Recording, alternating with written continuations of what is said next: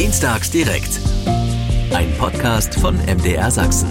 Im letzten Jahr um diese Zeit haben wir noch gedacht, wenn wir erst die Pandemie in absehbarer Zeit hinter uns gebracht haben, dann wird alles besser. Und dann dann kam der Krieg und alles war wieder anders. Die Energiekrise hat Ängste hochkommen lassen, die wir so selten hatten. Werde ich die Nebenkosten zahlen können oder Lebenspläne werden in Frage gestellt? Kann ich meinen Kredit abbezahlen? Kann ich mir jetzt noch ein Haus bauen oder eine Wohnung kaufen? Oder wird es auf Dauer unerschwinglich? Die Frage ist, die wir uns heute stellen, wie werden wir in Zukunft wohnen? Was können wir uns noch leisten? Das ist unser Thema heute Abend bei Dienstags direkt und das sind unsere Gäste. Miriam Philipp ist bei uns, die Vorständin vom Verband Sächsischer Wohnungsgenossenschaften. Wunderschönen guten Abend, Frau Philipp. Guten Abend, Frau Peschke. Philipp Adebar ist uns zugeschaltet. Er ist Soziologe an der TU Chemnitz. Guten ah, Morgen, muss ich schon sagen. Guten Abend, Herr Adebar. Guten Abend. Guten Abend. Claudia Pohle ist bei uns von der Architektenkammer Sachsen. Guten Abend, Frau Pohle. Schönen guten Abend. Und äh, wir haben auch schon zwei Interviews für Sie heute Abend aufgezeichnet, und zwar mit Timo Stallmann. Er ist Fachanwalt für Miet- und Wohneigentumsrecht und mit Cindy Konkol. Sie ist Finanzierungsberaterin bei der VR Bank mit Weida. Frau Philipp, Sie sind die Vorständin vom Verband Sächsischer Wohnungsgenossenschaften. Ähm, Frau Philipp, schon vor der Krise waren ja laut Statistischem Bundesamt jeder achte Mieter mit seinen Wohnkosten überlastet. Wie viele Mieter betreuen Sie denn im Moment? Also wir haben einen Wohnungsbestand von fast 300.000 Wohnungen hier in Sachsen mhm. und wir sagen immer ganz stolz, jeder fünfte Sachse wohnt in einer unserer Wohnungen. Also ist schon eine ganz erkleckliche Zahl, die bei uns zu Hause ist. Das will ich, das will ich meinen. Und um wie viele müssen Sie sich wirklich Sorgen machen, dass Sie am Ende Ihre Nebenkosten nicht mehr bezahlen können? Ähm, die Genossenschaften sind ja eigentlich dazu da, dass man sich keine Sorgen beim Wohnen machen muss. Das ist unser Auftrag. Wir stehen für bezahlbares Wohnen. Ähm, das äh, zunächst mal vorausgeschickt. Ähm, das heißt, dass unsere Genossenschaften natürlich, äh, ich sage immer schon in ihrer DNA, äh, haben, dass das Wohnen bezahlbar bleibt. Wir reden über einen Durchschnitt, ähm, Mietendurchschnitt bei unseren Wohnungsgenossenschaften auf ganz Sachsen bezogen von 5,16 Euro. Und das ist natürlich ein Betrag pro Quadratmeter, der erstmal ähm, ja, die Mieter oder die Mitglieder bei uns sind äh, äh, in den Genossenschaften Mitglieder aufatmen lässt. Und ähm, das Problem im Moment ist, und das hat sich natürlich, äh, da haben Sie völlig recht, auch drastisch äh, verschärft, dass die ähm, dass die Wirkungen von außen so vehement sind. Also ein Thema ist, ist, natürlich durchaus äh, sind die steigenden Nebenkosten. Ein weiterer Punkt sind auch die Baupreise, die sich dann wieder auswirken, wenn es um Modernisierung geht, um mhm. Instandsetzung der Wohnungsbestände geht und so weiter. Was ja dann zum Teil, also das sind jetzt nur zwei Beispiele, was natürlich dann auch sich wieder auswirkt auf den Mietpreis. Und da versuchen wir gemeinsam dagegen anzukämpfen, um eben auch die Bezahlbarkeit des Wohnens zu erhalten. Nun ist ja die Kaltmiete die eine Geschichte. Äh, die Probleme machen ja jetzt äh, die Nebenkosten. Ne? Also die vergaloppieren sich ja förmlich. Ähm, für den Stromvertrag ist ja erstmal jeder Mieter für sich also selbst zuständig. Sie als Vermieter machen Verträge für die Bereitstellung der Heizung. Welche Art Heizung haben Sie ähm, meistens, sagen wir mal so, vor Ort und wie sehen die Verträge im Moment aus bei Ihnen? Wann laufen die aus? Also äh, bei uns in unseren Beständen wird äh, überwiegend mit Fernwärme beheizt. Also 80 Prozent der Bestände werden mit Fernwärme beheizt. Das ist erstmal erstaunlich. Also Ölheizungen zum Beispiel äh, spielen gar nicht die große Rolle und ähm, knapp äh, 15 Prozent ähm, sind dann gasbasierte äh, äh Heizsysteme. Also das heißt, wir uns ähm, bei uns wirbelt gerade diese ganze ähm, Gaspreisexplosion voll rein. Wir haben es ein Stück weit auffangen können und das hatten wir als Verband auch für unsere Genossenschaften schon seit langem gefordert, also seit Beginn fast des Ukraine-Konflikts, Kriegs ähm, gefordert, dass man äh, den Gaspreis äh, auch entsprechend deckelt. Und Gott sei Dank ist das jetzt ja ganz, ist ja ganz äh, in jüngster Zeit jetzt auch realisiert worden, dass tatsächlich auch eine Deckelung eingetreten ist. Und es gibt auch eine gewisse Orientierung dann bezüglich der Preise. Ja. Aber klären, klären Sie uns hm? bitte, denn wenn ich Sie kurz unterbrechen darf, klären Sie uns doch nochmal auf, weil es wird die Strompreisbremse geben, es wird eine Gaspreisbremse geben, aber äh, es gab noch Diskussionen um die Fernwärme. Für Sie sind es 80 Prozent. Ähm, wie wird es mit der Fernwärme gehandhabt? Also wie, die, wie, wie entwickeln sich da die Preise? Wissen Sie da? Ähm, also Gott sei Dank ist die Fernwärme sozusagen im letzten Moment auch noch mit reingekommen in die, in die Deckelung. Also 9 Euro, äh Quatsch, 9 Cent, 9,5 Cent äh, pro Kilowattstunde beträgt jetzt der Betrag, wo gedeckelt wird. Also da sind wir natürlich sehr froh. Das heißt, es wirkt sich dann auch ähm, günstig auch auf, auf, auf, aus auf unsere Mieter und Mitglieder. Ähm, aber Sie hatten noch gefragt, wie insgesamt so die Struktur auch ist der, ja. der Versorgung. Ja. Ähm, das ist sehr unterschiedlich. Also ein Teil ist natürlich jetzt voll betroffen, auch von der Virulenz des Marktes beziehungsweise bis äh, dato, bis zur Deckelung.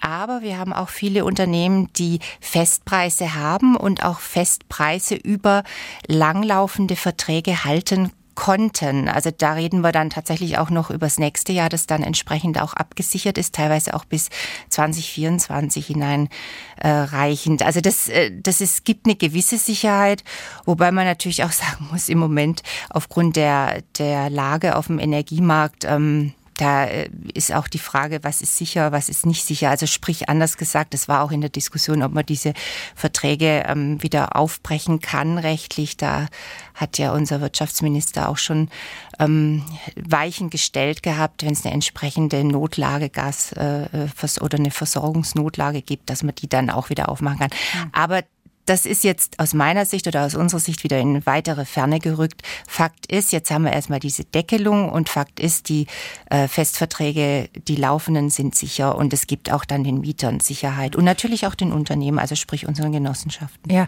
sagen Sie, wie, wie liegt denn jetzt der Preis bei Ihnen? Also wie viel höher als noch im Frühjahr oder im letzten Winter? Also wir, so im Schnitt haben wir eine Verdreifachung und das perfide an der Situation ist, Frau Peschke, dass wir schon vor dem 24.02. auch eine Betriebskostensteigerung hatten, mhm. wo auch die äh, Mieter und Mitglieder auch ne, mit einer entsprechenden Nachzahlung rechnen müssen oder mussten ähm, auch im Schnitt 500 Euro. Also das war eine Spirale, die sich fröhlich gedreht hat ähm, und die hoffentlich jetzt wieder eingefangen wurde. Fakt ist aber natürlich, es wird Nachzahlungen geben. wie, halt, wie halten Sie es denn mit Ihren Mietern? Passen Sie die Abschläge jetzt schon an oder warten Sie einfach, was die Abrechnung im nächsten Jahr bringt? Nee, nee. Also es wurde, die meisten von unseren äh, Genossenschaften haben schon die Vorauszahlung angepasst und auch umgekehrt, und das muss man an der Stelle auch sagen, auch dankenswerterweise sagen, dass die Mieter, die Mitglieder auf unsere Genossenschaften zugekommen sind und gesagt haben, bitte,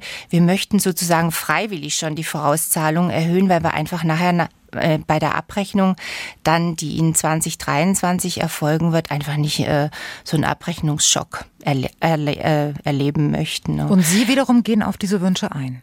Ja, also unterschiedlich. Aber äh, wenn das, ich meine, man kann ja nicht willkürlich die Vorauszahlung erhöhen oder auch nicht willkürlich irgendwelche Erhöhungsbeträge ähm, äh, verlangen oder einnehmen. Das wird dann schon auch ähm, realistisch, ein realistisches Szenario gebildet, was kommt oder was wird kommen. Man hat ja da dann auch die entsprechenden Parameter, wie sich es weiterentwickeln wird.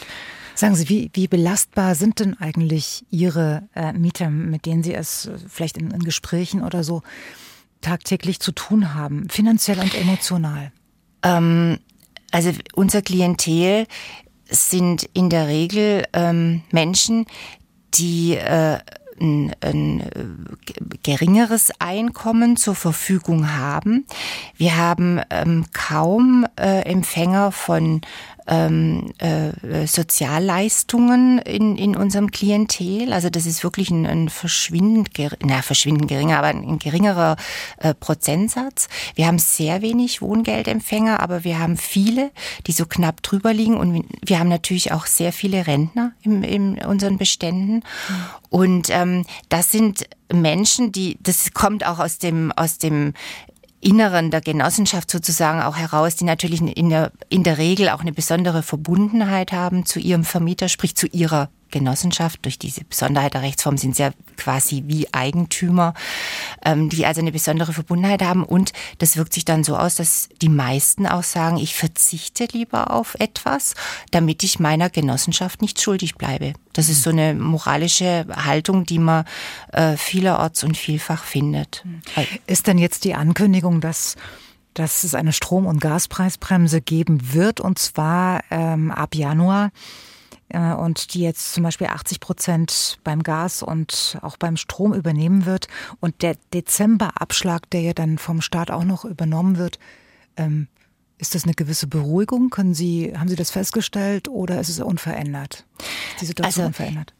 Auf jeden Fall. Ich denke, es ist auf jeden Fall erstmal eine gesellschaftliche Beruhigung. Sehe ich schon so, dass man, dass die Menschen, die Mieter wieder oder alle, alle, die davon äh, profitieren von dieser Bremse, und das sind ja sehr viele oder fast die meisten, dass die eine Orientierung haben. Denn es war ja ähm, äh, es wurde ja so ein bisschen im Vorfeld schon, wenn ich diese unsägliche Gasumlage zum Beispiel vor Augen habe, wo, wo wir ewig drüber diskutiert haben, da wurde ja zum Teil, war ja schon die Meinung da, dass diese Gasumlage wie ein Gaspreisdeckel ist. Aber die, was natürlich überhaupt nicht stimmte, aber das war aufgrund der fatalen, aus meiner Sicht fatalen Kommunikationspolitik ähm, einfach so gegeben. Allein schon das Wort, aber, ja, Gasumlage, ja, konnte das, sich ja keiner was darunter vorstellen. Genau, das, und das hört sich so nett an, irgendwie Gasumlage, oh, ich werde entlastet, prima. Ja. Ähm, und dass ich dann aber, das, das war ja on top sogar noch was, was die Verbraucher belastet hätte. Mhm. Und im Hintergrund hat sich die Preisspirale weitergedreht. Also wenn das so weitergegangen wäre, ähm, ich glaube, da, da ist nicht nur mir Himmelangst geworden. Und insofern, um auf Ihre Frage zurückzukommen, insofern glaube ich auf jeden Fall, dass wir jetzt eine Orientierung haben. Die Menschen bei uns jetzt, bei unseren Genossenschaften, die Mitglieder und Mieter wissen, bis hierhin geht's und eben nicht weiter. Und das beruhigt schon insgesamt noch eine Frage wollte ich nicht vergessen. Wenn Sie ähm, jetzt Ihren Mieterinnen und Mietern oder Mitgliedern, sagt man ja, der Genossenschaft begegnen und Sie sich unterhalten. Was geben Sie Ihnen mit auf den Weg, wenn's, wenn Befürchtungen entstehen sollten, dass es schwierig werden könnte, dass, äh, dass man Angst hat, dass es dann doch mehr wird, was man nachzahlen muss, als man sich ausgerechnet hat? Wie gehen Sie aus diesen Gesprächen hervor? Also ich kann jetzt nur wiedergeben, was unsere Vorstände der Wohnungsgenossenschaften, das sind ja unsere Ansprechpartner, ähm, erzählen. Und bei denen kommt natürlich alles an. Also in, in den Wohnungen äh, wird gelebt und die Sorgen und Nöte bekommen natürlich die Vorstände und die Mitarbeiter in den Genossenschaften ähm, mit. Äh, was wird da mitgegeben? Ähm, Beruhigung natürlich. Also man versucht, man versucht die Menschen zu beruhigen, nicht schön zu malen. Das ist auch der falsche Weg. Das wird auch nicht gemacht, aber zu beruhigen und immer wieder darauf zurückzuführen in das Bewusstsein, ihr wohnt in der Genossenschaft und ihr wohnt sicher. Also wir reden nicht über ähm, die Angst vor Wohnungsverlust oder die Angst, dass man es vielleicht nicht mehr stemmen kann. Also eine Genossenschaft, sprich die Vorstände, die versuchen immer Lösungen zu finden. Natürlich gibt es auch Fälle, wo man keine Lösung findet, aber das sind die absoluten Ausnahmefälle. Und wenn wirklich jemand mal äh, richtig in die Bredouille kommt, gerade auch jetzt durch die, durch die Zeit, dann ist zum Beispiel eine Lösung Ratenzahlungsvereinbarung oder Stundung oder ähnliches. Also das ist ähm, kein, kein äh, Mittel der Wahl in dem Sinne, dass, dass, äh, dass der Mieter auch leichtfertig, da bin ich wieder bei dem Klientel, was bei uns in der Regel in den Genossenschaften ähm, wohnt, äh, dass in der Regel eben der Mieter oder das Mitglied auch so eine, so, ein, so eine moralische, nenne ich es jetzt mal, Verantwortung hat, dass man alles versucht, um eben ähm, selbst aus, aus der Bredouille zu kommen, wenn es aber dann nicht mehr geht, dass man Hilfe sucht und die Hilfe auch bekommt durch die Genossenschaft. Und das wird den Mietern und Mitgliedern auch entsprechend vermittelt. Herr Adebar, Sie sind Soziologe an der Technischen Universität Chemnitz. Keiner hat je mit einer Explosion dieser Größenordnung, äh, also der Explosion der Nebenkosten, gerechnet. Bisher hm, haben wir geglaubt, dass ein Eigenheim unabhängig macht und dass der Staat schon für die Sorgen da sein wird ähm, oder beziehungsweise dafür sorgen wird, dass es genügend bezahlbaren Wohnraum gibt. Jetzt werden wir äh, in dieser Energiekrise auf eine harte Probe gestellt. Ähm, kann das eine Gesellschaft unbeschadet überstehen? Was sagen Sie als Soziologe? Spannende Frage. ähm, unbeschadet, ähm, weiß nicht, ob man das so wertend sagen muss, aber ich, ich denke, was, was spannend ist, ähm, die Gesellschaft findet immer irgendwie einen Weg und die Frage ist, welchen Weg will sie gehen? Wir haben ja, Sie haben ja gesagt, ähm, die Eigenheime geben immer so eine Art von Sicherheit. Wir haben bei dem Beispiel Amerika in der äh, Finanzkrise gesehen, dass es genau nicht der Fall war. Ja, also durch diese Verpflichtung immer wieder die Kredite zu zahlen und die irgendwann nicht mehr zahlen zu können, entstand eine Unsicherheit, eine Blase, die geplatzt ist und es kam letztendlich zu einer, äh, zu einer Finanzkrise. Ähm, das ist le letztendlich dann die Frage, okay, wo wollen wir hin? Wo wollen wir als Gesellschaft hin? Und wir haben in der deutschen Gesellschaft den Vorteil, dass es schon viele Wege gegangen wurden. Ähm, wir haben eben jetzt von dem Gemeinschaft oder von dem genossenschaftlichen Wohnen äh, was gehört. Ähm, das ist ja eine Möglichkeit, diese äh, Unsicherheit aufzufangen. Man vereint sich zu einer Genossenschaft ähm, und schafft sich gegenseitig Rückhalt und Sicherheit. Äh, und Genau, die Genossenschaft ist eine Möglichkeit. Es gibt ähm, ja den Sozialwohnungsbau, der auch eigentlich weiter vorangetrieben werden müsste, wahrscheinlich. Äh, auch andere Möglichkeiten. Ähm, aber generell ist, glaube ich, der Vorteil, den wir als Gesellschaft haben, dass wir nicht alleine dastehen, sondern dass wir uns zusammentun können und auch zusammen Lösungen finden und gehen können. Ist das wirklich so? Dass wir jetzt in diesem Bewusstsein äh, wirklich angekommen sind, zu sagen oder davon überzeugt zu sein, wir schaffen das jetzt irgendwie gemeinsam als Gesellschaft. Ich glaube, ähm, viele denken da noch nicht so, sondern die ja, sagen, ich muss jetzt erst mal sehen, wie ich alleine hier irgendwie klarkomme. Mhm, ja, genau. Also äh, in den letzten Jahren gab es so einen Trend, äh, der auch in der Soziologie diskutiert wurde, die Krise der Städte oder die Tri Krise der Integrationsmaschine Stadt. Das bedeutet, dass die Stadt gar nicht mehr die integrative Wirkung hat, die sie ursprünglich mal äh, ja, haben sollte die Leute zusammenzuführen, sondern man dividiert sich so ein bisschen auseinander. Und das haben wir ja auch generell in der Gesellschaft, erleben wir ja, dass die Schere zwischen Arm und Reich immer weiter auseinander geht. Ähm, und eigentlich braucht es jetzt diesen Umkehrweg wieder zu der Gemeinschaft zurück. Also ähm, ja. Das sagt sich so schön. Ja, das sagt sich so schön, genau. Das ist natürlich ähm, erstmal so ein, so ein ja, vielleicht auch ein Wunschgedanke oder eine Perspektive, sage ich vielleicht auch eher. Ähm, aber äh, je schwieriger das wird äh, für den Einzelnen, desto eher kommt der Einzelne auf die auf den Gedanken, dass es in der Gemeinschaft mhm. besser funktioniert und dass man da Lösungen findet. Da, da lassen wir vielleicht äh, gegen Ende nochmal die, die Ideen sprudeln, was man da alles machen kann. Lassen Sie uns nochmal die Situation im Hier und Jetzt noch ein bisschen beschreiben. Denn mhm. ähm, um, um Konflikte besser zu verstehen, muss man ja gucken, wo stehen wir denn gerade. Ne? Wir haben so mit Ach und Krach die Corona-Pandemie fast muss man ja korrekterweise sagen, hinter uns gebracht. Noch ist es ja nicht Geschichte. Und jetzt steht schon die nächste Krise im, im Haus. Und da, ist der Krieg, die Energiekrise und die äh, Inflation und, und, und. Man muss sich ja nicht wundern, wenn es einige Menschen gibt, sicherlich nicht alle, da gibt es Pragmatiker und dann gibt es ja emotionale Menschen, aber die sind dann auch schnell, glaube ich, über, überfordert. Und Sie als Soziologe, ähm, es gibt ja verschiedene Arten der Überforderung, also die, wie, wie sich Überforderung am Ende äußert hat. Beschreiben Sie uns die vielleicht mal, damit wir uns besser verstehen lernen. Oh, ähm. Ist das so schwer jetzt gefragt? Naja, das ist schon ein bisschen schwierig, weil die sich bei jedem natürlich unterschiedlich äußert. Mhm. Und ähm, das so pauschal zu beantworten, ist schwierig. Aber ähm, man könnte vielleicht sagen, dass natürlich, wenn die Anforderungen steigen, der, das Stresslevel steigt und das Stresslevel nicht nur von einer Seite her steigt, sondern von vielen verschiedenen Seiten. Man muss flexibler sein, man muss ähm, auf die Anforderungen viel ähm, diverser ähm, reagieren können.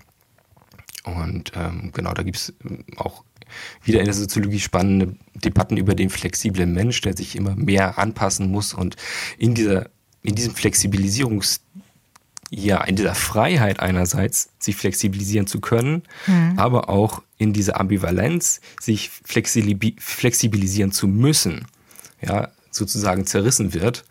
Und ähm, das führt dann unter anderem zu Selbstausbeutung ähm, oder ja, mentalen äh, Störung würde ich nicht sagen, aber mentaler Beanspruchung. Ähm, und wir haben in, in, den letzten Jahren gesehen aus gesundheitssoziologischer Perspektive, dass die Anzahl ähm, mentaler Erkrankungen steigt. Ähm, und das könnte eine mögliche Erklärung dafür sein. Sie haben es gerade schon gesagt, Sie sind nicht nur Soziologe, sondern Gesundheitssoziologe. Können Sie uns das noch mal ganz kurz erklären? Genau, also das gibt verschiedene Schwerpunkte in der Soziologie und in der Tat ähm, habe ich einerseits von der Ausbildung her einen äh, raumsoziologischen Hintergrund und bin momentan bei der Gesundheitssoziologie äh, in Chemnitz angestellt. Das bedeutet, wir beschäftigen uns eigentlich damit, wie hm, also wie das eigene Verhalten die eigene Gesundheit beeinflusst. Ja, also ähm, zum Beispiel oder das Verhalten anderer Personen in einem Umfeld. Ich habe zum Beispiel in meiner Doktorarbeit äh, darüber gearbeitet, wie negative Beziehungsaspekte mit der Gesundheit zusammenhängen. Also zum Beispiel um Erzählen Sie mal. Beim, ja, genau.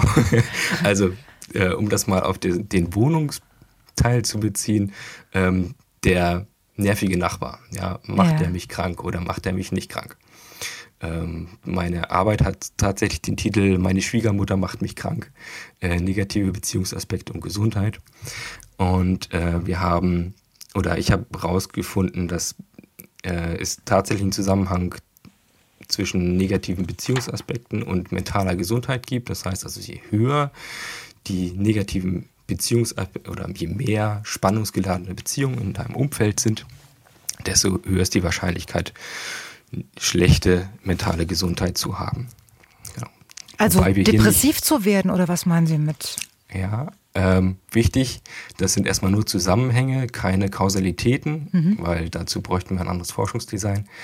Ähm, genau, aber ähm, man kann das plakativ so sagen, dass es genau Depressiv mit höherer Depressivität zusammenhängen kann. Ähm, es kann auch andere mentale ähm, Einschränkungen geben. Also mentale Gesundheit ist hier nicht über Depressivität gemessen, sondern über allgemeinere Fragen, die ein bisschen ähm, niedriger, also niedrigschwelliger Depressivität messen als. Okay. Äh, kommen wir, kommen wir nochmal zurück auf unser Thema heute Abend. Ja, ähm, sehr gerne. Äh, wir, ich sag ja, also in unserer Generation oder auch, sag mal, seit, seit dem, dem Krieg oder spätestens ähm, auch seit der Wende äh, hat man ja das Gefühl, dass es trotz allem immer wieder vorwärts ging. Immer nur vorwärts und es wurde besser und besser und äh, immer mehr und das Angebot wurde vielfältiger und der Anspruch ans Leben wurde höher. Ähm, mhm. Haben wir eigentlich einen Platz in unserem Bewusstsein dafür übrig gelassen, äh, einzusehen, dass nicht immer alles besser werden kann? Mhm. Ich glaube, das fehlt äh, vielerorts. Also auch mit dem Verständnis, dass die, die Wohn also sieht man ganz gut, die Wohnungsgrößen sind in, in also pro Person, die Quadratmeteranzahl ist äh, in den letzten Jahren stark gestiegen. Das ja. bedeutet also immer mehr Personen wohnen auf größerem Raum und irgendwann stößt es natürlich an seine Grenzen. Ja, wir haben nicht unendlich Raum zur Verfügung.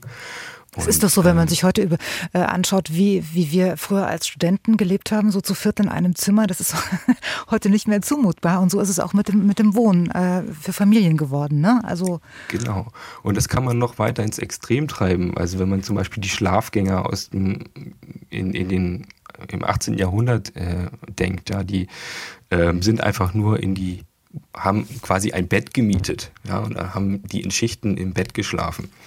Ähm, Was damals wahrscheinlich auch normal war, bis zum gewissen Grad, oder? Genau, genau, richtig. Also ähm, ich habe jetzt eine Zahl aus dem Jahr 1875, da sind es 22 Prozent in Berlin gewesen. Mhm. Ähm, also das ist schon eine große Anzahl an Personen. Frau Philipp, äh, als Vorständin von, von den sächsischen Wohnungsgenossenschaften, ähm, Gestatten Sie mir mein persönliches Empfinden bei dem Thema Genossenschaft, denke ich immer noch an so, an so DDR-Plattenbau, kleinere Wohnungen, 60, 70 Quadratmeter. Äh, ist das noch so äh, oder auf welcher Fläche wohnen jetzt Familien mit zwei Kindern bei Ihnen in der Genossenschaft? Also ähm, Natürlich haben wir überwiegend standardisierte Bestände. Also wir reden über WBS 70 oder die Q6-Bauten. Ähm WBS 70 ist mit Küche mit Fenster oder ohne? Ohne. Bad mit Panoramafenster. Okay. ähm, aber, aber ja. es wird unheimlich viel gemacht. Also das heißt, ähm, wir haben, und das ist sicher auch, was nachher Frau Pohle bestätigen kann, ähm, wir haben ähm, in den Beständen äh, zum, nur als Beispiel, zum Beispiel Wohnungszusammenlegungen, dass eben auch familienfreundliche Wohnungen geschaffen werden. Wir haben ganz viel äh, Wohnumfeldgestaltung, wo ganz viel gemacht werden kann, dass man auch mehr ins Quartier denkt, mhm. nicht nur ins, ins einzelne Haus, sondern auch ins Quartier. Und es ist schon so, dass also die, die Standard, ich sage jetzt mal die Standardwohnung, 60, 70 Quadratmeter, wir sind wieder bei den, bei den Einkommensverhältnissen, vielleicht auch eben bei dem Klientel, zum Beispiel Rentner, die dann entsprechend auch in, in kleineren Wohneinheiten wohnen. Ja, das ist so, aber ähm, die Entwicklung geht in eine andere Richtung oder beziehungsweise ähm, es äh, wird sich fortentwickelt.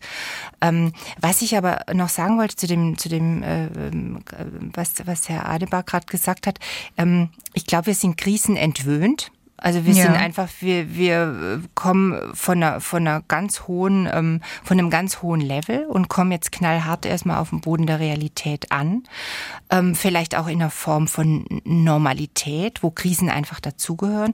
Es geht aber dann eben um die Frage, wie Krisen bewältigt werden und ist es tatsächlich so schlimm, wenn man sich zum Beispiel auch was die Wohnungsgröße angeht, einfach wieder etwas mehr bescheidet. Kann man ja trotzdem gut leben, auch in kleineren ähm, äh, Verhältnissen, Größenverhältnissen, was die Wohnungsgröße angeht. Und ähm, auch Stichwort Entwicklung, wo, wo geht's hin? Wir haben es gemerkt in der Corona-Zeit bei uns, ähm, dass äh, wir da auch kreativ rangegangen sind. Stichwort ähm, Coworking, dass man sagt, wir haben auch Leerstand, nicht nur wir, sondern Sachsen ist äh, ein, ein, ein Leerstandsland. Ähm, was, was Wohnraum angeht und äh, dass man dann eben auch kreativ vorgeht und sagt, okay, in Corona-Zeiten zum Beispiel die Familie auf engem Raum zu Hause sitzend. Wo arbeitet man? Ja, wir haben eine leerstehende Wohnung im Bestand oder im Haus.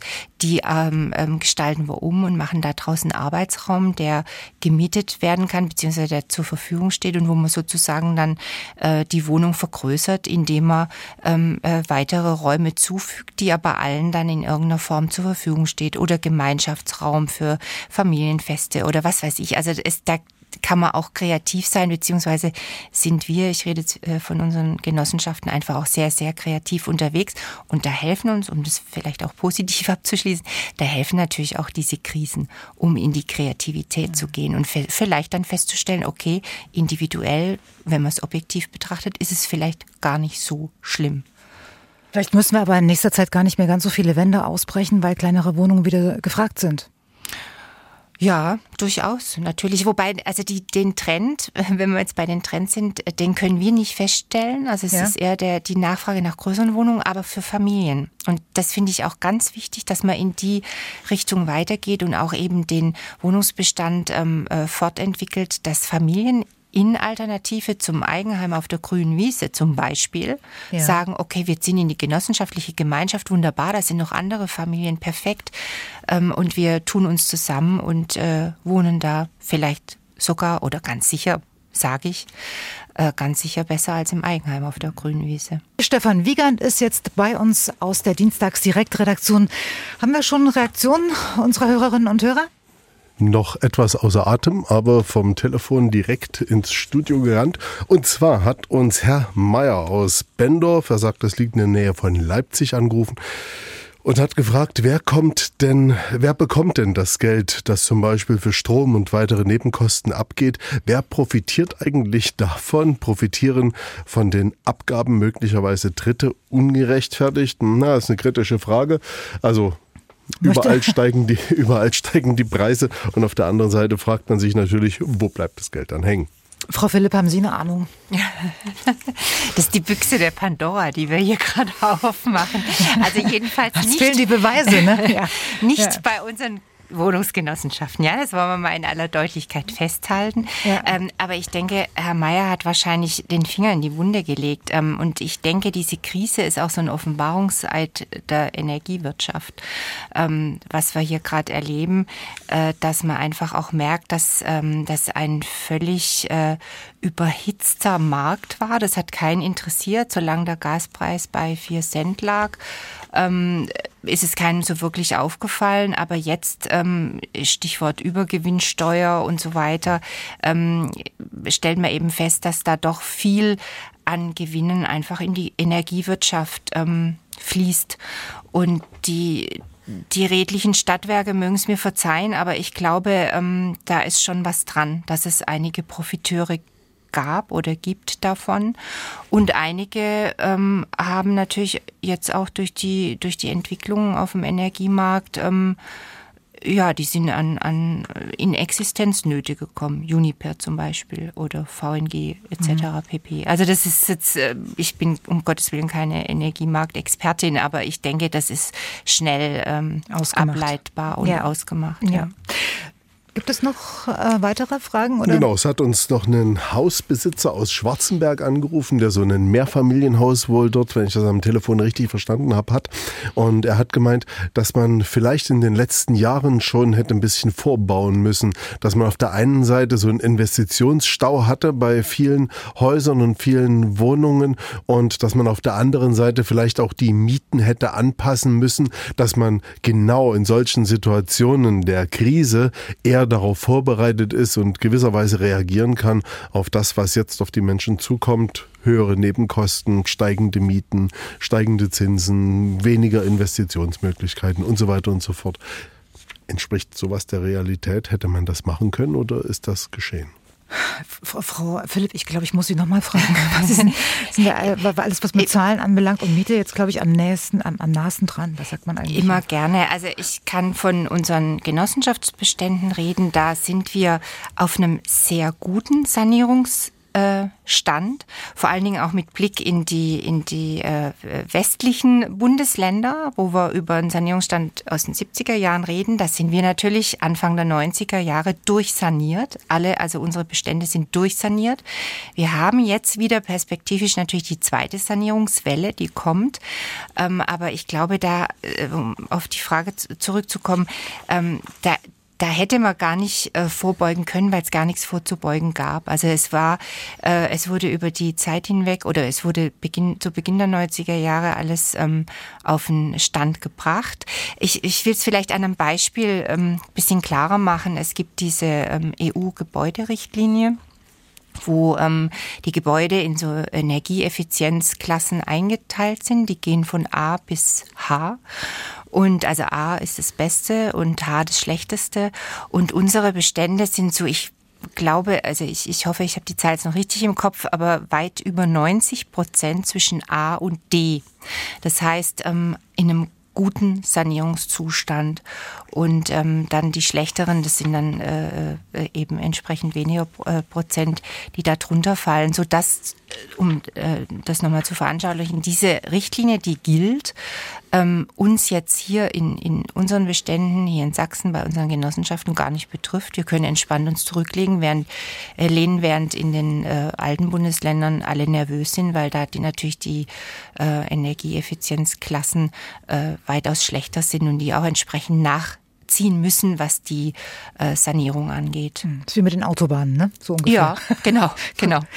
ähm, ich, ich danke also, erstmal für den Jahr. Frau Peschke, wenn ja, ich das noch, äh, bitte? es darf natürlich auch nicht alles auf die Miete umgelegt werden. Ne? Das muss man dann äh, auch sehen. Also es ist jetzt nicht so, dass der Mieter da äh, alles mittragen muss, sondern der Vermieter muss natürlich auch einen großen Teil, ähm, zum Beispiel jetzt bei der Instandhaltung oder Instandsetzung, das kann er ja nicht umlegen auf den Mieter.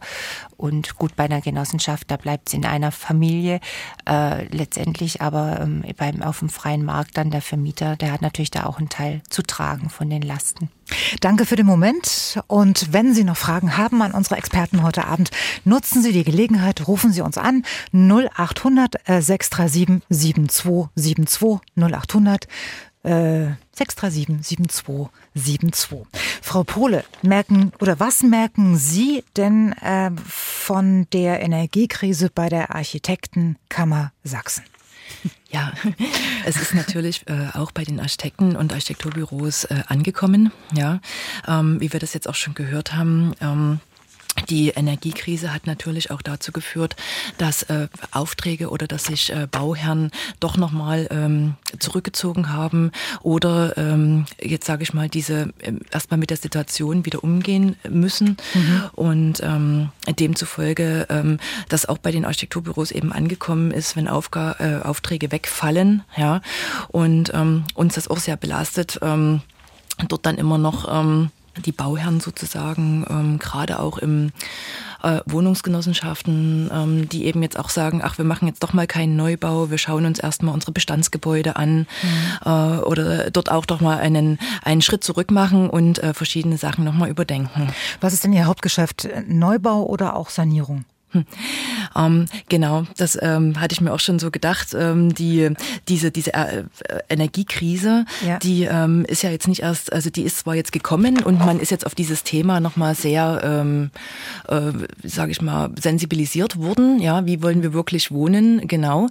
Ähm, aber diese verschiedenen Wohnformen, die wir bearbeiten, gibt es auch schon eine Weile und wir arbeiten auch schon äh, länger, ob das jetzt im Bestand oder im Neubau ist, an verschiedenen Wohnkonzepten. Erzählen Sie mal, Wohnformen, Wohnkonzepte, was meinen Sie damit? Genau, also es gibt verschiedene, ähm, jetzt zum Beispiel in unserem äh, Büro in der IPRO Consult, wir sind ein Generalplaner, auch ein großes, äh, äh, ein großes Architekturbüro äh, deutschlandweit und ähm, es gibt verschiedene Konzepte hier auch schon mit ähm, Genossenschaften über zum Beispiel Generationen Wohnen ähm, für die individuelle Gemeinschaft äh, verschieden, also Platz zu äh, planen und zu schaffen, was auch wirklich sehr gut angekommen ist. Und ich denke, man muss zum Beispiel bei solchen Projekten auch die, die Gesellschaft und die, und die Leute, äh, denen solche Alternativen auch bieten, ja, dass das sehr, ähm, und wie positiv das ist, ne? oder was das für Ich kann es mir gerade noch nicht hat. vorstellen. Dieses, meinen Sie da Gemeinschaftsräume beim Wohnen für mehrere Generationen oder wie, wie genau. sieht dieses Konzept aus? Also es gibt zum Beispiel ein Konzept, es gibt ja in allen möglichen Variationen. Ähm, was, sage ich mal, für mich äh, noch am gängigsten oder auch für die für jetzt zum Übergang am, am besten funktioniert, finde ich immer noch, man hat äh, in verschiedenen, also man hat einen Wohnungsmix, sage ich mhm. jetzt mal so, aus verschiedenen gestaffelten Wohnungen für ältere Leute, für ähm, Familien und äh, schafft mit, mit ähm, Außenräumen, mit Gemeinschaftsräumen, wie das die Frau Philipp vorhin auch schon gesagt hat, wie man so Wohnungen umnutzen kann, ja, mhm. ähm, die Möglichkeit, äh, sich zu treffen und zu begegnen und ähm, sich vielleicht zu helfen, ne? Ja. oder eben ähm, kleine Stadtteilzentren, äh, vielleicht eine kleine, einen, einen kleinen Ansprechpartner vor Ort oder einen, einen kleinen Bäcker vor Ort zu schaffen, also wie ein kleines äh, Wohnprojekt, wo sich äh, die Leute auch begegnen können und gemeinschaftlich auch wohnen können. Mhm. Kommen wir trotzdem nochmal zurück zur aktuellen Lage, ja. wo Sie sagen, äh, die Energiekrise, die merken wir schon, da wird sich zurückgehalten und so weiter. Ähm, ich könnte mir vorstellen, dass, dass Sie auch in einer anderen Richtung äh, vielleicht kreativ sein müssen, weil wenn ich jetzt zum Beispiel zu Ihnen kommen würde und sagen würde, ich würde gerne ein Haus bauen, trotz allem, da muss aber jetzt eine Wärmepumpe her. Oder ähm, eine offene Küche. Hm. Also genau. mir wäre lieber, wenn Sie jetzt meine Wand reinmachen, dann muss ich nicht zwei Räume äh, beheizen, sondern nur ein. Und äh, genau. diese, diese Gedankengänge, der, die, die kommen jetzt, glaube ich, wieder zurück oder ist es nur mein Gefühl? Genau. Also der Trend, ne, das jetzt, ähm, das war, ist jetzt so wie eine Wende, ne? Also der ja. Trend, dass jetzt alles größer ist und man hat riesengroße Wohn- und Essbereiche. Ähm, das war ja früher auch schon ein, ein, ein Wandel, ne? Ja. wo man von, von kleinen Räumen eben in diese Großzügigkeit gegangen ist, ja. Und ähm, die Frage nach äh, kleineren und eben individuellen Lösungen kommt auf jeden Fall. Es gibt ja dann verschiedene Möglichkeiten mit äh, äh, Modulbauweisen ne? oder mit ähm, irgendwelchen, wenn es dann schon ein Neubau ist, mit, ähm, dass man nur wie so ein Rastersystem hat, wo man dann eben individuell das den ähm, an, sag ich mal, den, den, den Wünschen der, der Nutzer auch anpassen kann. Also die, die Wohnräume. Schiebewände oder so oder eine Schiebetür rein oder wie, zum Beispiel wie, wie oder mit, man kann das auch mit Leichtbauwänden, die dann eben leicht oder Holzbau, ne, um das mhm. einfach auszufüllen, um dann das aber, sag ich mal, wieder temporär auch wieder, ähm, sag ich mal, nach Jahren wieder wieder umzugestalten. Ja. Mhm. Ähm, wir haben immer noch ähm, eine, äh, ein, ein, zweischneidiges, also wir arbeiten schon lange an, an ähm, Bestandsgebäuden, die umzunutzen. Das haben wir auch schon vor vielen Jahren gemacht. Einfach äh, in ein, in ein großes Industriegebäude äh, kleine Mikroapartments einzubauen. Ähm, oder eben, aber es gibt immer noch sehr viel auch ähm, Neubauten. Ne? Das ist ähm, von den Investoren auch mit großen Wohnungen. Genau. Ich muss jetzt an die Menschen denken, die im Loft sitzen. Genau. Stellen Sie mal vor, wenn da, ne, da fallen oben die Fliegen von der, von der Decke und Sie sitzen unten mit einer kalten Nase auf der Couch. Genau, also das ist ähm, diese, dieses Wohnen in diesen großen ähm, Räumen und Wohnungen äh, wird halt immer mehr zum, zum Luxus dann, genau. Und die Frage ist, wie sich, wie sich die Leute das dann noch lange leisten können. Ja, mhm. genau. Mhm. Und dort eben kann man das dann auch eben umplanen, um, ähm, sage ich mal, dort noch Decken einzuziehen oder verschiedene Lösungen zu finden. Ähm, ich denke, da haben wir, können wir auf jeden Fall gut helfen und ähm, ja, neue Ideen finden. Eine ganz pragmatische Frage im Tagesgeschäft, die ich mir dann auch stellen würde, wenn ich jetzt ein Haus bauen würde.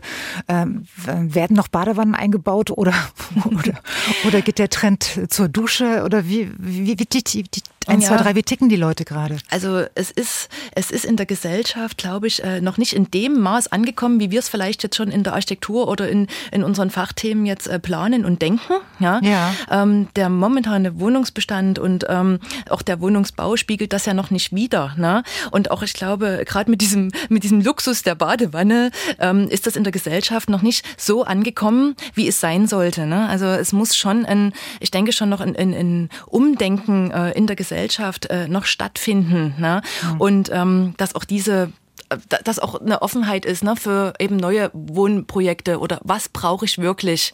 Ähm, und ähm, ich denke, das ist noch ein, im, im Prozess. Ja. Genau. Also es gibt ja auch Menschen, die sind ja, was Pragmatismus anbelangt, nicht zu, nicht zu toppen. Äh, dann, dann gehen wir halt wieder nacheinander in die Wanne. Genau. Sowas halt. ja, klingt jetzt, klingt jetzt lustig, war in den letzten 20, 30 Jahren wahrscheinlich nicht unbedingt. Ähm, sage ich mal, Stadtgespräch. Ne? Ja. Äh, aber das sind so ähm, Dimensionen, in denen man ruhig wieder mal vorsichtig denken sollte. Ja.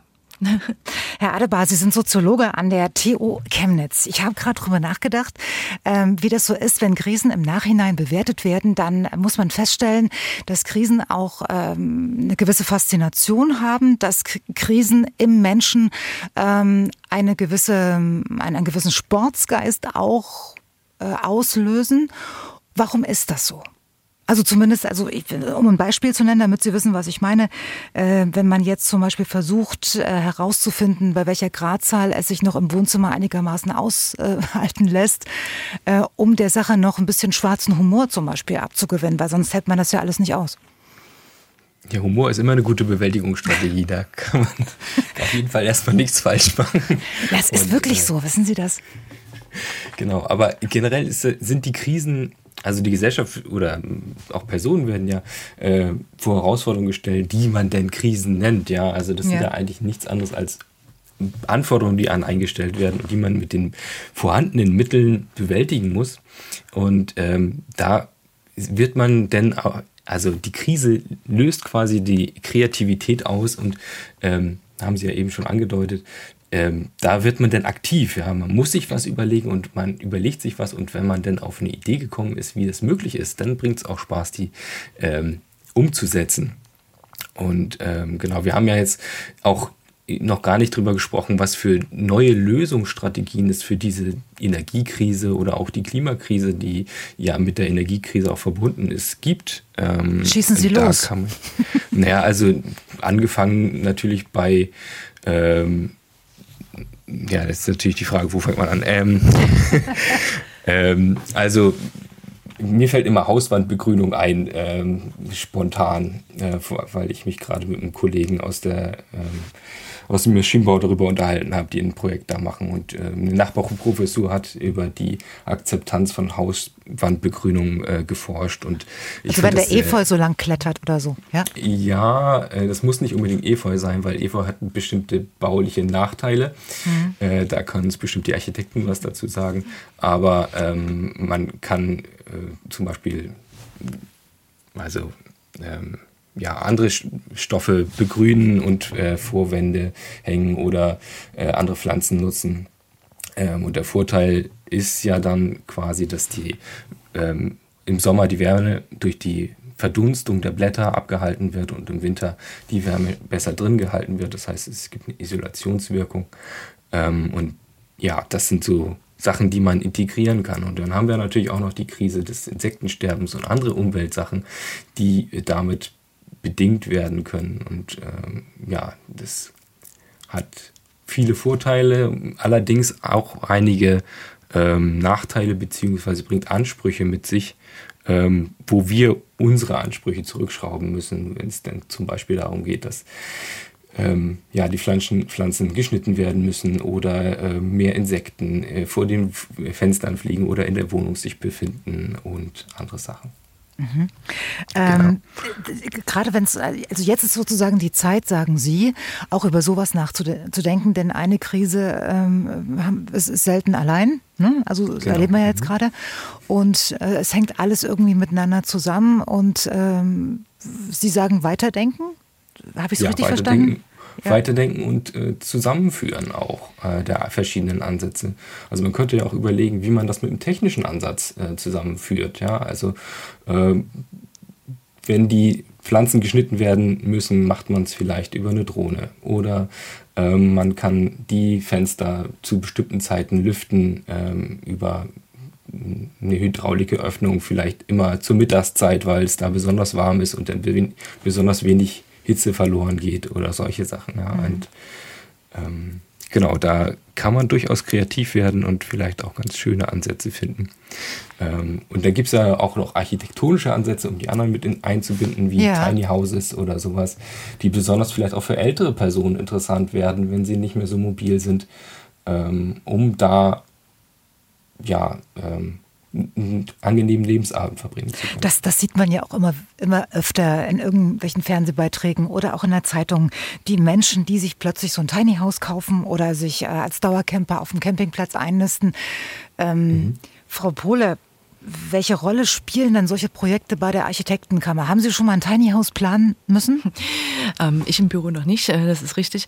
Ähm, es ist ähm, ja, es ist eine, ex eine experimentelle Lösung, ja, und es wird auch die, den, den Markt und der Trend ist gerade da, ne, in, in diese Richtung zu gehen. Ähm, ich persönlich finde eben, dass es eben äh, für die für, Deutschland ist noch nicht so weit ne, in der Rechtsprechung. Ja, es gibt noch nicht genügend Plätze, wo man sich dann auch wirklich, ob das jetzt auf, ähm, auf Campingplätzen oder wie auch immer ist, äh, niederlassen kann und darf. Ja, über auch mhm. längere Zeiträume. Ja, oder in Gartenhäusern. Ne? Genau, genau richtig. Ja, ja. Ähm, das ist halt hier immer noch ähm, ein, ein, ein Punkt, der ähm, dafür noch hinderlich ist. Ja. ja. Ähm, es, es, wird eine, es wird ein bestimmtes äh, Klientel geben, ja, für die das, ähm, wo der Raum dafür geschaffen wird. Ich denke aber nicht, persönlich denke ich nicht, dass es jetzt für die breite Masse ja ähm, die Lösung ist.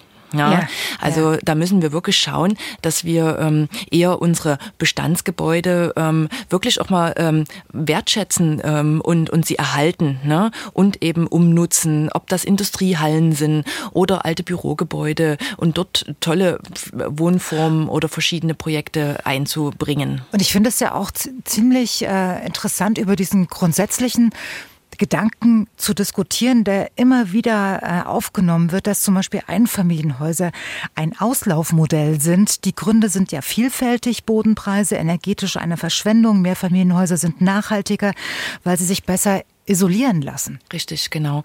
Und auch die, weil Sie jetzt gerade das mit der Isolierung, das kommt eben auch auf die ja. Tiny Häuser zurück, ja, die sind natürlich auch freistehend, ja, ähm, und energetisch müssen die ja auch, ähm, sage ich mal, gut funktionieren. Dann kommt das Einfamilienhaus, ähm, was ja jetzt schon zur Frage steht, ja, und ähm, dort eben dieses äh, Mehrfamilienhaus eben in einem größeren Umfeld, also in einem größeren, ähm, in einer größeren Hülle mit mehreren Leuten ist natürlich energetisch äh, von diesen Gesichtspunkten ähm, ja, positiv. Jedes Mal, wenn ich so ein Tiny House sehe, denke ich mir, also von unten wird es bestimmt kalt. Richtig. Genau. Oder? Also es gibt dann verschiedene, ne, das muss halt auch ja. gedämmt und ähm, gemacht werden, aber es muss eben auch geheizt werden im Winter. Kriegt man ne? das eigentlich heutzutage so hin, dass man in so einem Tiny House, wer es denn unbedingt will, äh, wirklich nicht friert? Ähm, soll es geben. Ja. ähm, ich, ähm, es, das gibt verschiedene auch Reportagen, die ich mir da schon angesehen habe und auch verschiedene Meinungen. Ähm, auch Familien, die meinen, ähm, äh, mit vier Kindern in einem Raum, das funktioniert. Und bei einigen funktioniert es und bei einigen nicht. Ich denke, man muss auch wirklich als vorher sich überlegen, welche Abstriche man dann auch für sich, ob das mit dem Heizen, mit der Wärme oder eben mit der Privatsphäre und ähm, ja auch Essen oder Kleidung, ja, man, ähm, die man also auch seinen eigenen Bedarf äh, runterschrauben muss. Ja? Oder wie weit man gehen, selber gehen möchte. Herr Adebar, ähm, könnte man das als Trend zum Minimalismus ähm, bezeichnen, als Gegenbewegung zu dem Konsum, den wir in den letzten Jahrzehnten erlebt haben? Könnte man, ich denke aber, dass eher ein Trend, der zur Nachhaltigkeit geht und der Minimalismus so eine Art Beiprodukt ist, wo man einfach überlegt, was brauche ich tatsächlich und auf was kann ich verzichten. Ähm, Haben Sie also, sich das auch manchmal schon gefragt? So im, im täglichen Leben ist auch ein Sport, finde ich.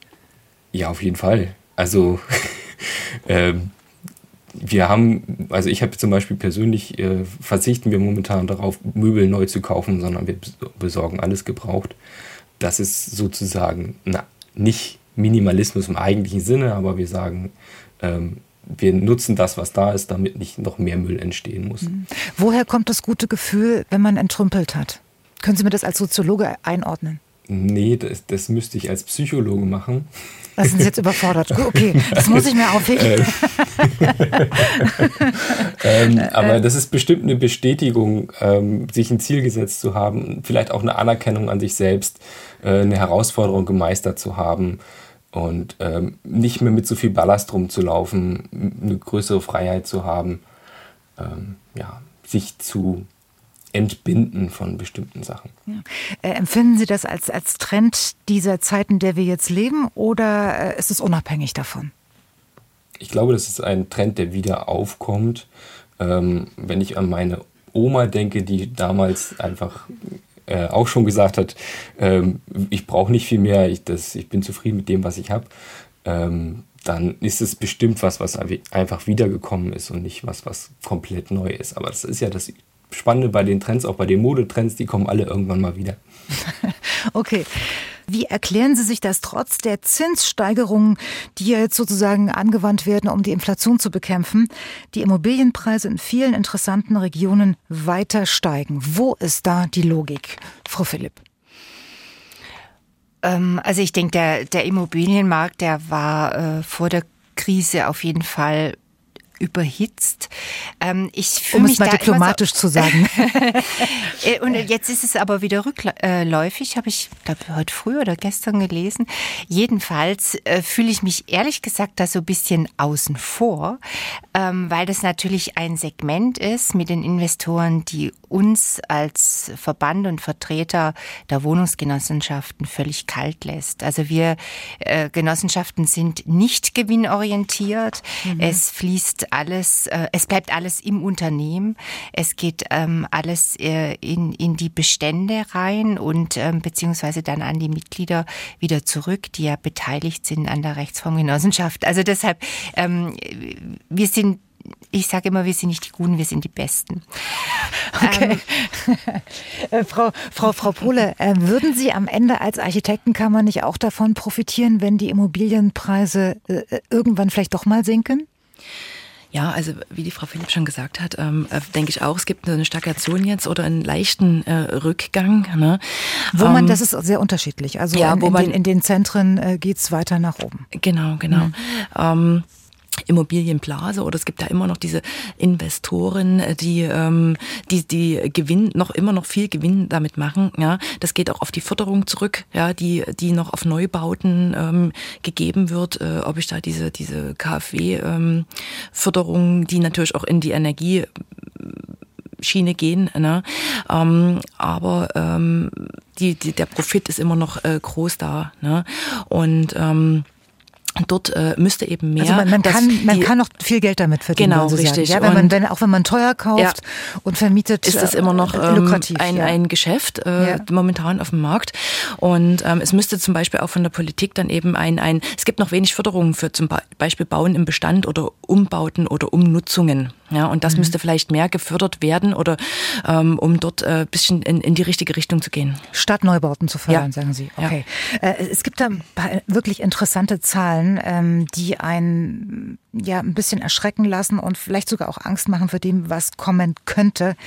Äh, die gewerkschaftsnahe Hans-Böckler-Stiftung hat 2021 eine Studie zum Wohnen in deutschen Großstädten veröffentlicht. Daraus geht hervor, dass fast die Hälfte der rund 8,4 Millionen Haushalte, die zur Miete in einer deutschen Großstadt wohnen, mehr als 30 Prozent ihres Nettoeinkommens für die Warmmiete ausgeben. Etwa ein Viertel der Haushalte muss sogar mindestens 40 Prozent ihres Einkommens für Miete und Nebenkosten ausgeben und fast eine Million Haushalte sogar mehr als die Hälfte ihres Einkommens. Die Hälfte.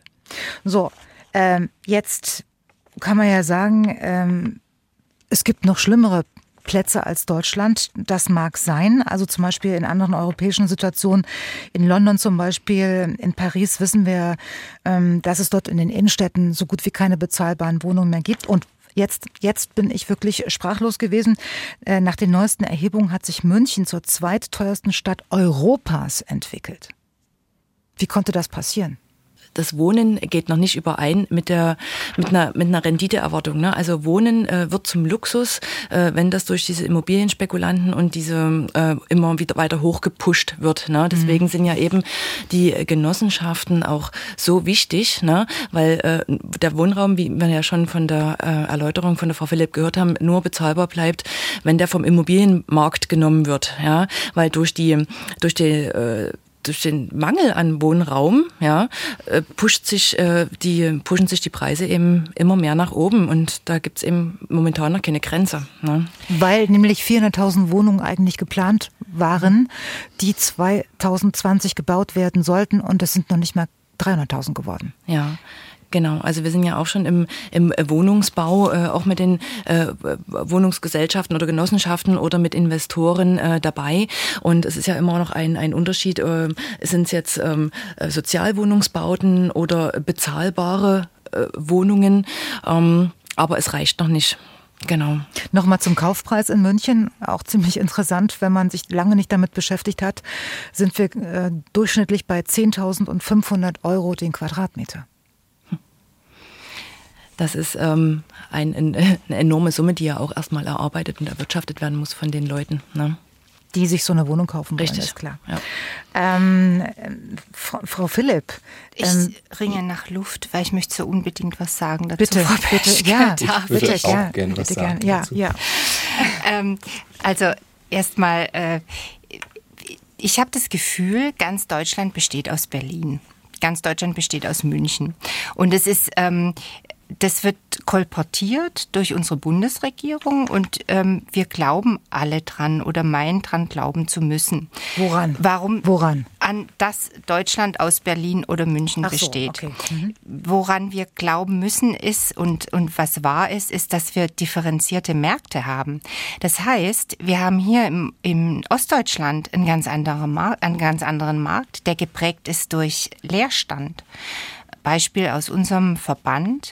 Äh, wir haben insgesamt 26.000 Wohnungen leer stehen von unseren 300.000. Aber nicht in Dresden, oder? Und nicht in Leipzig und in, Dresden haben wir auch Wohnungen leer stehen. Also da gibt es einen, einen ausgeglichenen Wohnungsmarkt. Es ist so, genauso in Leipzig mit sieben Prozent Leerstand oder in Chemnitz. Und es wird immer, also wir, wir werden regelrecht eingelullt in, in diese, ich sag jetzt mal ganz klar, in diese Mehr, dass wir angespannte Märkte haben. Und das stimmt nicht. Und übrigens, wenn man auch einen Blick in, äh, auf Gesamtdeutschland richtet, dann, wir haben es mal anhand der Zensusdaten ähm, 2011, die inzwischen wahrscheinlich noch äh, äh, krasser sind, dann sind haben wir 34 Prozent der Gemeinden in Deutschland mit einem Leerstand größer als 5 Prozent.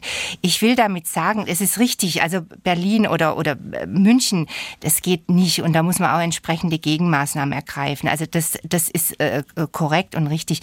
Aber wogegen wogegen ich mich wehre oder wogegen wir uns wehren, ist, dass wir in unserer Besonderheit hier in den östlichen Bundesländern, äh, und da rede ich auch von meinen Kollegen in, in Thüringen, in Sachsen-Anhalt, in Brandenburg genauso wie eben hier äh, in Sachsen, ähm, wir haben keine angespannten Märkte.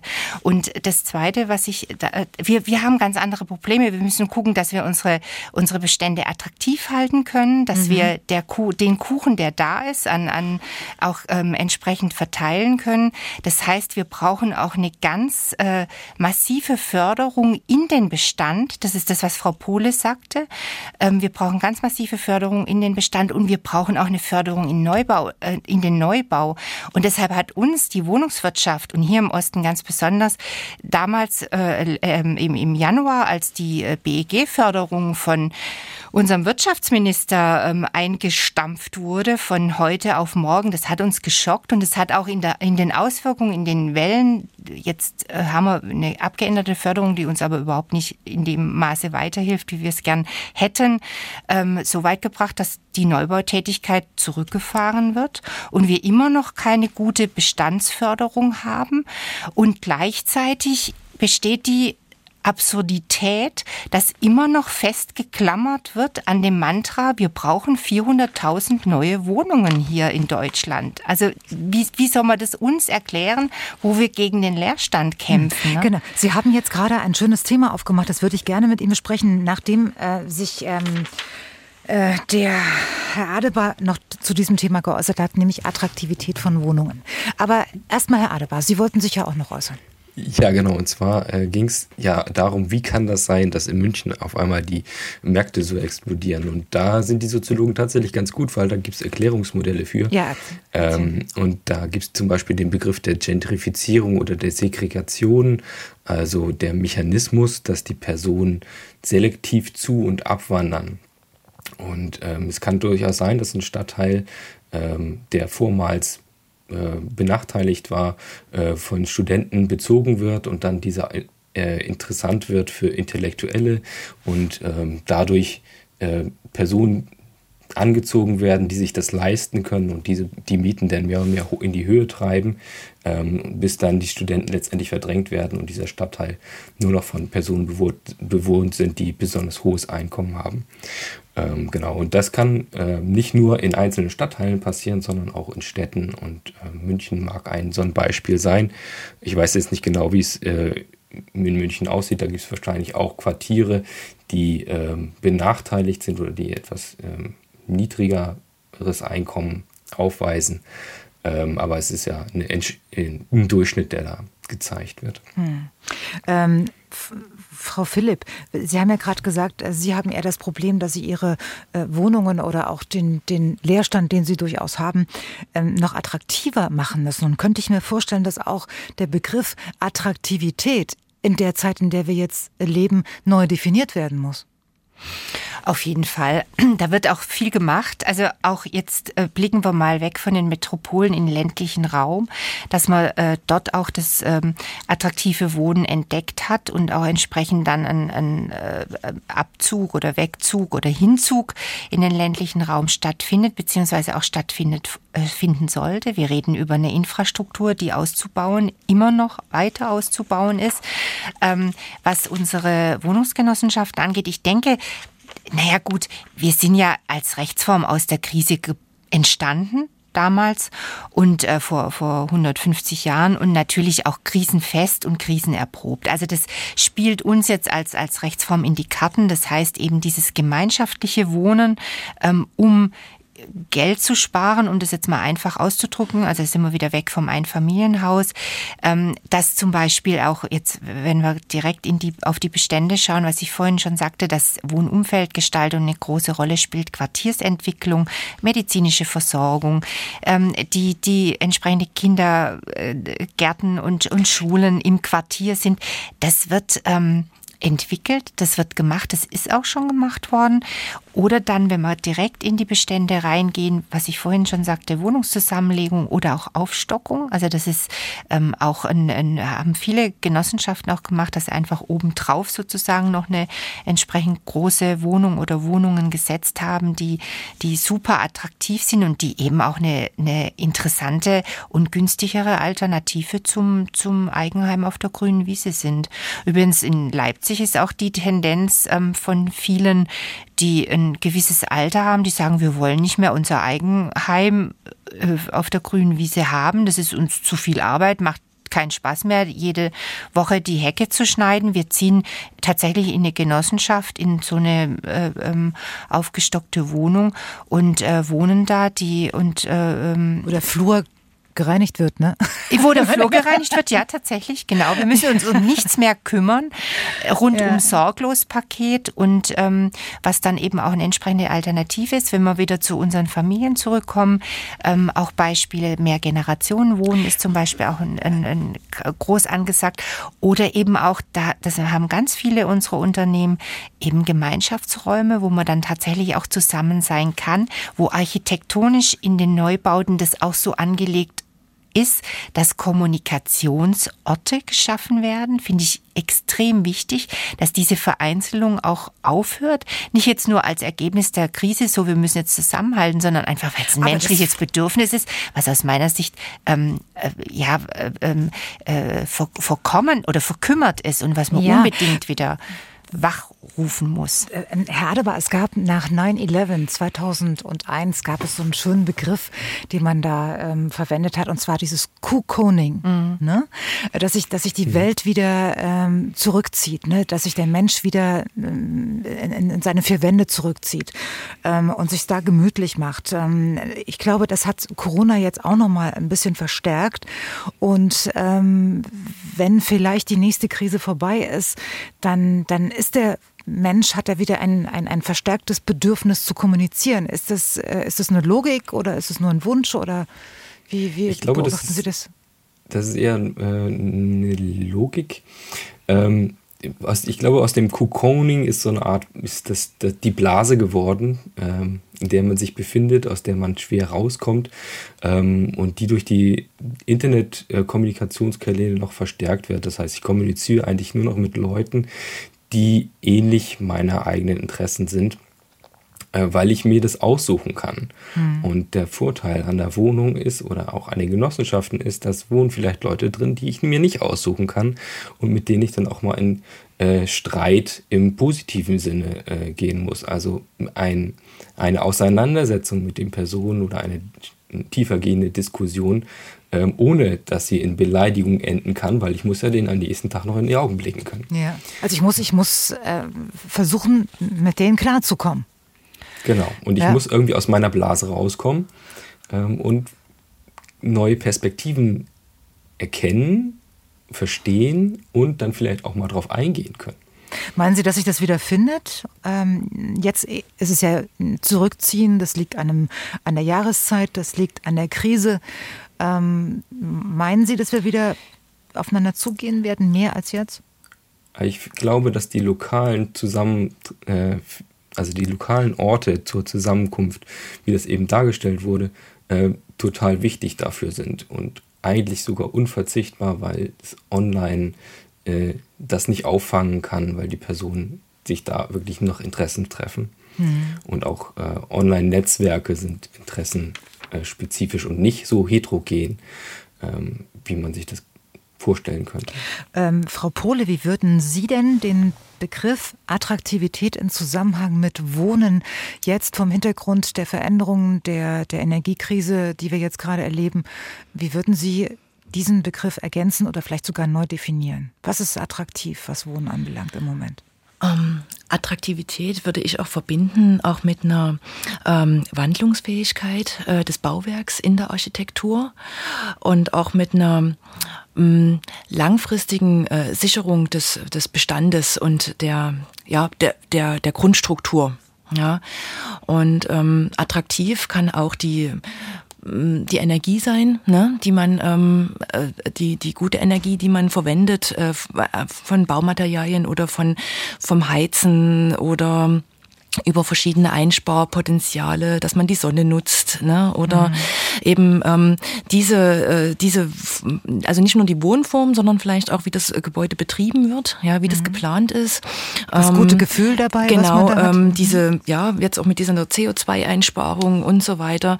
Ähm, das finde ich auch, ähm, trägt auch zu einem, also nicht nur, die, nicht nur die Architektur, ne, dass es eben ein schöner Grundriss ist, ja. sondern eben auch die Gemeinschaft, wie wir jetzt gerade schon gehört haben, die, wie ich finde, auch sehr wichtig ist. Und ich glaube, das ist auch vielen wieder klar geworden jetzt in der Corona-Krise, dass es doch wichtig ist, äh, eine Gemeinschaft zu haben und eben auch diese, diese Energie, die man ähm, oder wie man, wie man lebt in dem Gebäude. Ähm, wenn ich mal ein was, was Persönliches dazu beisteuern kann, äh, was vielleicht auch Sie interessieren könnte, Herr Adebar, ich habe, es gibt ja so eine Zeit im Leben, so äh, wenn man, wenn dann so die Kinder kommen und so und rundherum die, die, die Leute oder Freunde, Bekannte, der eine kauft eine Wohnung, der andere kauft ein Haus und man denkt sich, oh, jetzt musst du, glaube ich, auch mal gucken. Ne? Die anderen machen das ja auch. Und Oder die anderen bekommen alle Kinder und dann musst du auch ein Kind kriegen. Ja, sowas. Wenn man das jetzt mal auf die Wohnung ähm, beschränkt, ähm, dann, dann äh, habe ich diesem äh, ja, dem widerstanden oder widerstehen können.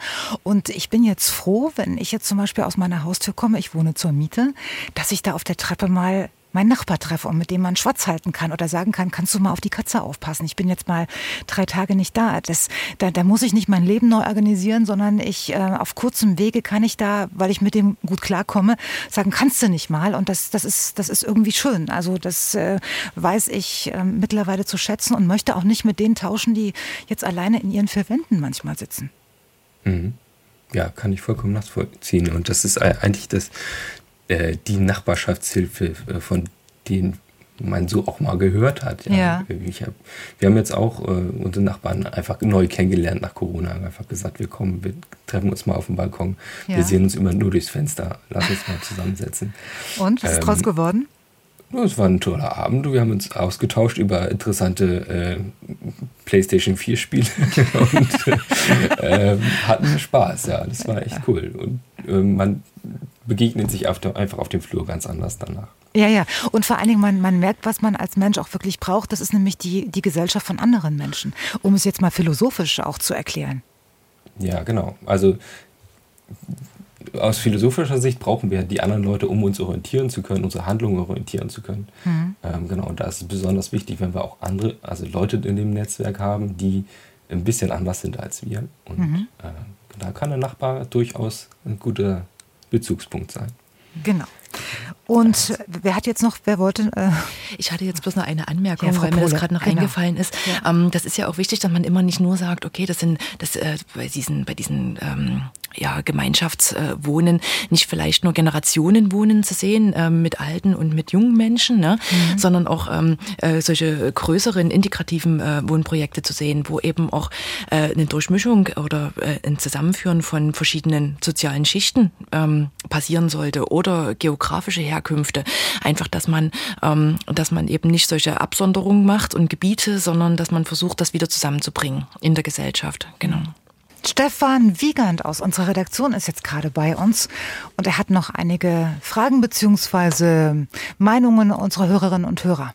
Beispielsweise hat Ulrich Engel aus Stolpen uns angerufen und er fragt, was ist mit Öl und Kohleheizung. Da gibt es aktuell keine Deckelung, keine Entschädigungen. Auch die anderen Arten von Heizungen haben hohe Kosten, sagt er, und der Preis hat sich beinahe verdoppelt. Er findet die Ansätze der Genossenschaften sehr gut. Manche Sanierungsmaßnahmen seien fachlich aber einfach nicht richtig und verursachen im Nachhinein Kosten zu hohe Kosten. Zudem würden die Nebenkostenentwicklungen von einem Großteil der Bevölkerung nicht ernst genommen. Hoffentlich von den Architekten. Möchte dazu jemand was sagen, Frau? Äh, Moment, Frau Philipp.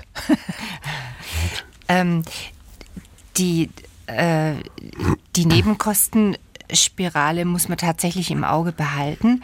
Ähm, ich finde, bei der Deckelung darf es ähm, keine verschärfte Gerechtigkeitsdebatte geben, denn es kann keine Gerechtigkeit bei dem Thema geben was Öl und Kohle auch angeht, ähm, also andere Heizmittel, äh, äh, mhm. die jetzt nicht davon umfasst sind, da wird ja dran gearbeitet, dass es noch mit reinkommt. Im Moment sind wir bei Gas und bei gasbasierten ähm, und Fernwärme, äh, ja, gasbasiert, ähm, stehen geblieben. Aber ich glaube, da ist noch Luft nach oben.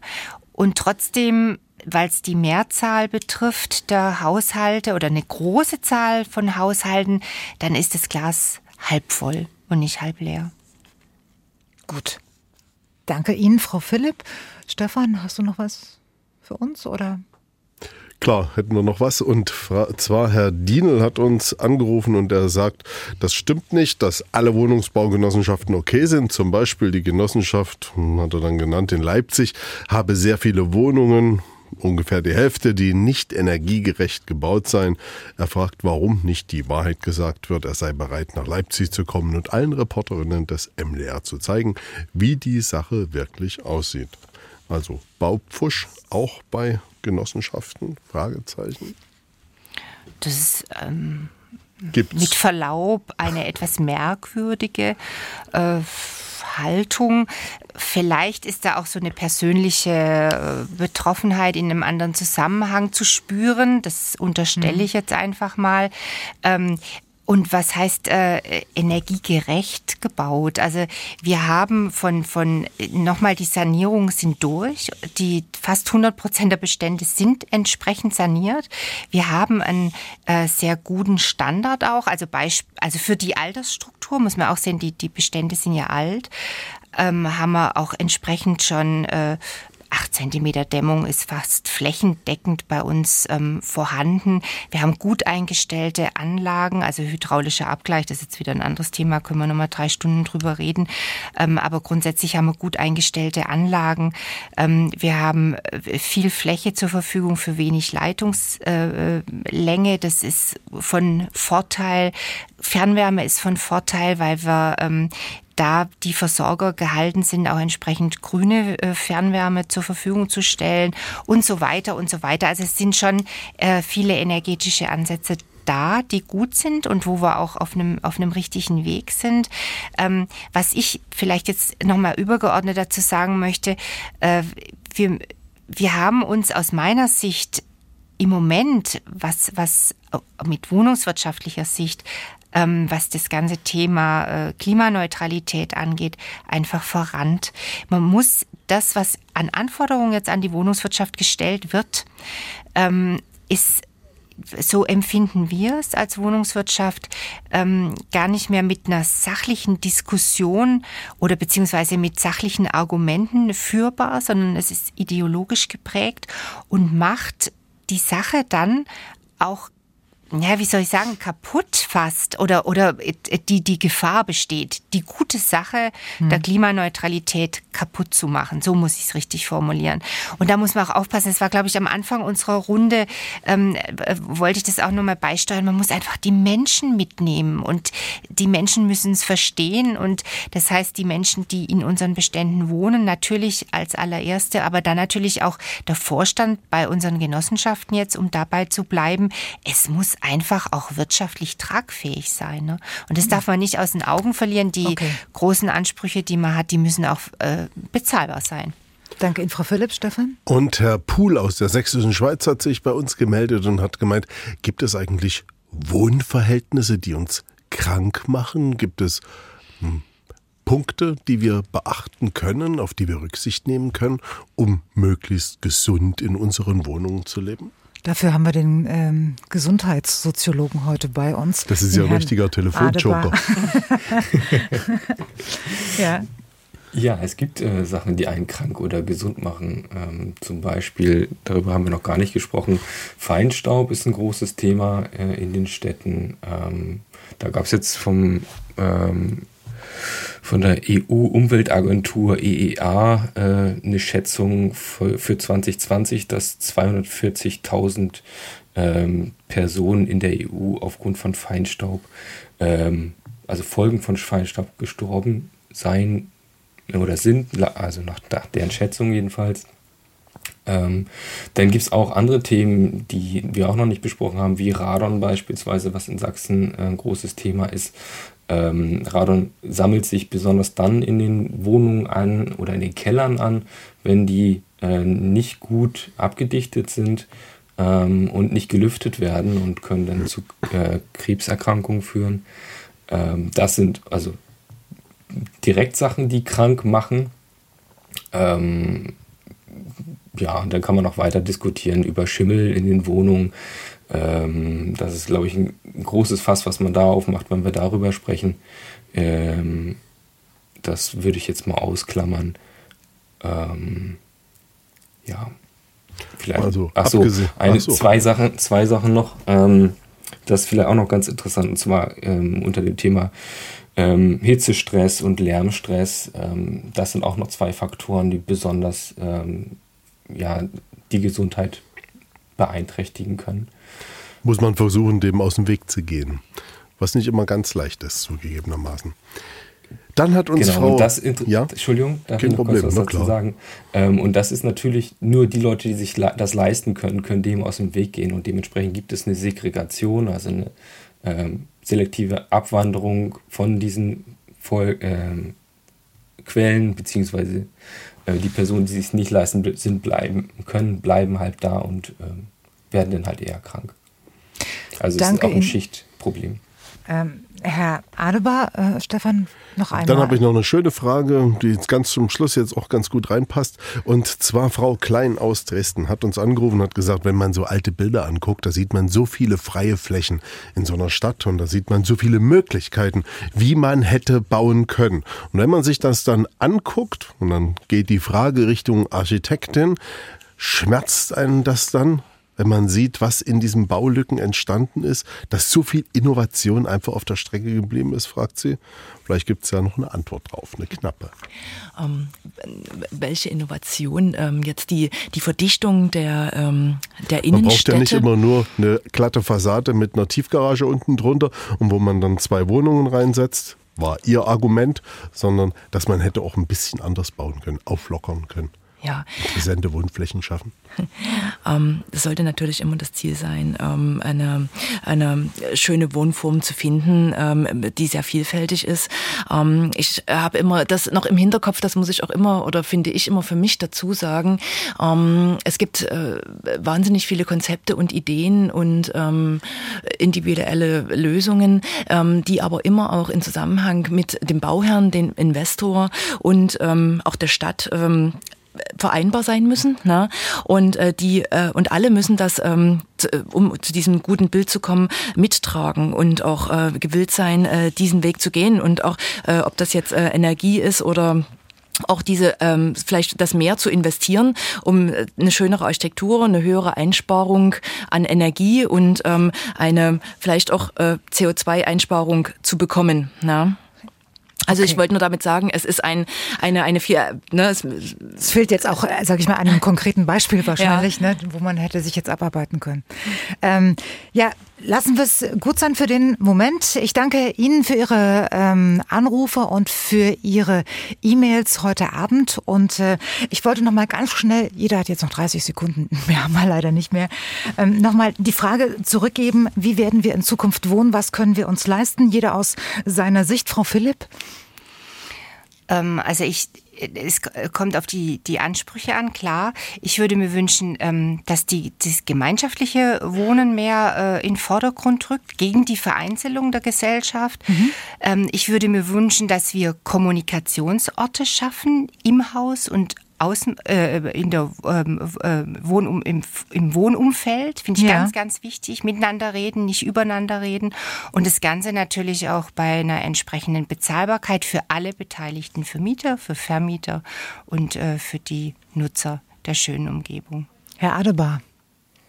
Ja, ich sehe das erstmal ein bisschen kritischer noch. Ich glaube, wenn es darum geht, wenn wir fragen, wie werden wir wohnen, dann wird es erstmal noch ein bisschen bergab gehen. Also es wird teurer werden, es wird noch ein bisschen weiter segregiert werden, weiter auseinandergehen, bis äh, denn endlich genug Leute verstehen, dass man da in die Richtung was machen muss und dann auch was getan wird, also bis der Schwellenwert kippt sozusagen. Und dann wird es äh, wahrscheinlich wieder in die Richtung gehen ähm, der Integration, ähm, dass man Gemeinschaftsräume schafft, sich zusammentut und dann auch zusammen Lösungen findet. Frau Pohle aus Sicht ja, der Architektenkammer. Dem anschließend ähm, würde ich genauso sagen, dass man ähm, erstmal, ähm, finde ich, ein neues ähm, Wohnleitbild schaffen muss, auch von Seiten der Architektur, mit neuen, vielleicht auch smarten Konzepten und ähm, die vielleicht individuellen Bedürfnissen auf die eingehen und für die Gebäude und die Nutzer. Und ähm, ich würde mich freuen, wenn wir eben mehr mit den äh, Wohnsituationen verändern, ohne eben neuen Wohnflächenverbrauch zu generieren. Wenn wir verschiedene ähm, Bestände zur Verfügung haben und das eben immer in ähm, auch mit dem Umweltschutz betrachtet ähm, und trotzdem äh, gepaart mit dem wirtschaftlichen Bauen. Und ich denke, wir als Architektenkammer und als Architekten können da sehr gute Konzepte, ähm, denke ich, auch zusteuern, beraten und ähm, ja, das mitgestalten. Wie werden wir in Zukunft wohnen und was können wir uns überhaupt noch leisten? Das ist unser Thema heute Abend. Zwei Stunden schon haben wir eben darüber diskutiert und jetzt wollen wir unser Thema noch einmal vertiefen und zwar mit Timo Stallmann. Er ist Fachanwalt für Miet- und Wohneigentumsrecht. Einen wunderschönen guten Abend, Herr Stallmann. Guten Abend. Herr Stallmann, Mieter genießen in Deutschland einen ziemlich hohen Schutz. Das wird immer wieder betont. Wenn Sie uns noch mal ganz kurz erklären würden, warum das immer betont wird, warum hoher Schutz, was bedeutet das? Ja, aber da muss man vielleicht ein bisschen weiter ausholen. Also es ist äh, letztendlich so, dass sich der Gesetzgeber in Deutschland irgendwann, ich meine jetzt aus Erinnerung, irgendwann in den 70er Jahren dazu entschieden hat, dass er Mieter nicht im völlig rechtsfreien Raum hängen lassen will. In vielen Ländern ist es nach wie vor so, dass der Vermieter nach Gutdünken vielleicht mit bestimmten Fristen Wohnungen kündigen kann und Mieten erhöhen kann. Dem hat der Gesetzgeber in Deutschland einen Riegel vorgeschoben und hat eben ähm, festgelegt, dass äh, Kündigungen genauso wie Mieterhöhungen, das sind so die beiden zentralen Themen in dem Zusammenhang, nur unter bestimmten Voraussetzungen möglich sind. Hm. Und jetzt äh, haben wir ganz äh, besondere Voraussetzungen. Jetzt stellen sich nämlich Mieter plötzlich die Frage, inwiefern sie durch den Gesetzgeber geschützt sind, wenn sie ohne eigenes Verschulden die Nebenkosten zum Beispiel nicht mehr bezahlen können. Ja, das ist ein ganz wesentlicher Punkt, den Sie ansprechen. Das fehlende Verschulden. Ne? Also ähm, wie man sich ja denken kann, auch der Vermieter steht nicht völlig schutzlos da. Er soll insbesondere geschützt werden vor einem nicht zahlenden Mieter. Ne? Das Hauptinteresse ja. des Vermieters ist natürlich die pünktliche, regelmäßige und vollständige Mietzahlung. Ähm, und wenn bestimmte Rückstände entstehen, so sieht es das Gesetz vor, dann kann der Vermieter sehr wohl kündigen und zwar unter Umständen auch außerordentlich und fristlos. Also bei zwei Monatsmieten Rückstand, das weiß man ja auch vielleicht so langläufig, ähm, ist immer eine Kündigung möglich und zwar eine außerordentliche fristlose Kündigung. Ähm, bei weniger, bei zwei aufeinanderfolgenden halben Mietzahlungen vereinfacht ausgedrückt ist auch eine außerordentliche fristlose Kündigung möglich. Das bezieht sich aber auf die Grundmiete und die Nebenkostenvorauszahlung, die vereinbart ist. Ähm, wenn wir dann davon weiterdenken, dann gibt es natürlich auch noch die Nebenkostennachzahlung. Das ist ein weiteres Thema. Und gerade bei den Nebenkostennachzahlungen ähm, spielt das Verschulden eine wesentliche Rolle, ob ich die dann noch erbringen kann und ob das ein Kündigungsgrund ist. Aber auch bei den Mieten, wenn ich mit geringeren Teilen als zwei ganzen Monatsmieten, das muss ich ja auch erstmal ansammeln, äh, in Verzug äh, gerate, dann ist vielleicht keine außerordentliche fristlose Kündigung möglich, aber eine ordentliche Kündigung wegen Pflichtverletzungen, nämlich wegen Nichtzahlung ähm, der Miete zu einem äh, gewissen Anteil. Und da spielt dann das Verschulden sehr wohl eine Rolle. Und das werden Vorschriften oder Regelungen sein, die uns in Zukunft sicherlich erheblich beschäftigen werden, Herr Steinmann, äh, weil man sich natürlich die Frage stellen muss, inwiefern der Mieter mit solchen Situationen konfrontiert ist und ähm, inwiefern das zu verschulden ist. Ja, das war jetzt ganz schön viel auf einmal, muss ich zugeben. Ähm, ich, ich, ich wollte noch mal sicher gehen, dass ich das auch richtig verstanden habe. Wenn ich jetzt als Mieter weiter meine vereinbarte Miete inklusive der vereinbarten Nebenkosten pflichtgemäß zahle und es mir nur schwerfällt, die neuen Abschläge, die sich ja verdoppelt, verdreifacht, vervierfacht haben, wenn ich da Probleme habe, bin ich ein bisschen raus aus der Nummer. Da kann man mich nicht so, gleich, so schnell kündigen. Ist es recht so? Leider nicht. Also äh, nicht so schnell ist richtig, weil sich eben erstmal dieser relevante Rückstand aufbauen muss, äh, bevor eine Kündigung überhaupt möglich ist. Also kleinere Rückstände spielen keine Rolle. Aber ähm, wenn die äh, Vorauszahlungen rechtmäßig angepasst werden, da gibt es bestimmte Vorgaben, nach denen das passiert, dann erhöht sich dadurch ja auch die Miete. Und yeah. wenn ich dann diese Vorauszahlungen nicht mehr erbringen kann, weil die Vorauszahlungen sind Bestandteil der Miete, dann kann natürlich sich auch wieder dieser Rückstand aufbauen. Und immer wenn ich in den Bereich von zwei Monatsmieten komme, spätestens, dann wird es nach der aktuellen gesetzlichen Konzeption für mich äußerst eng.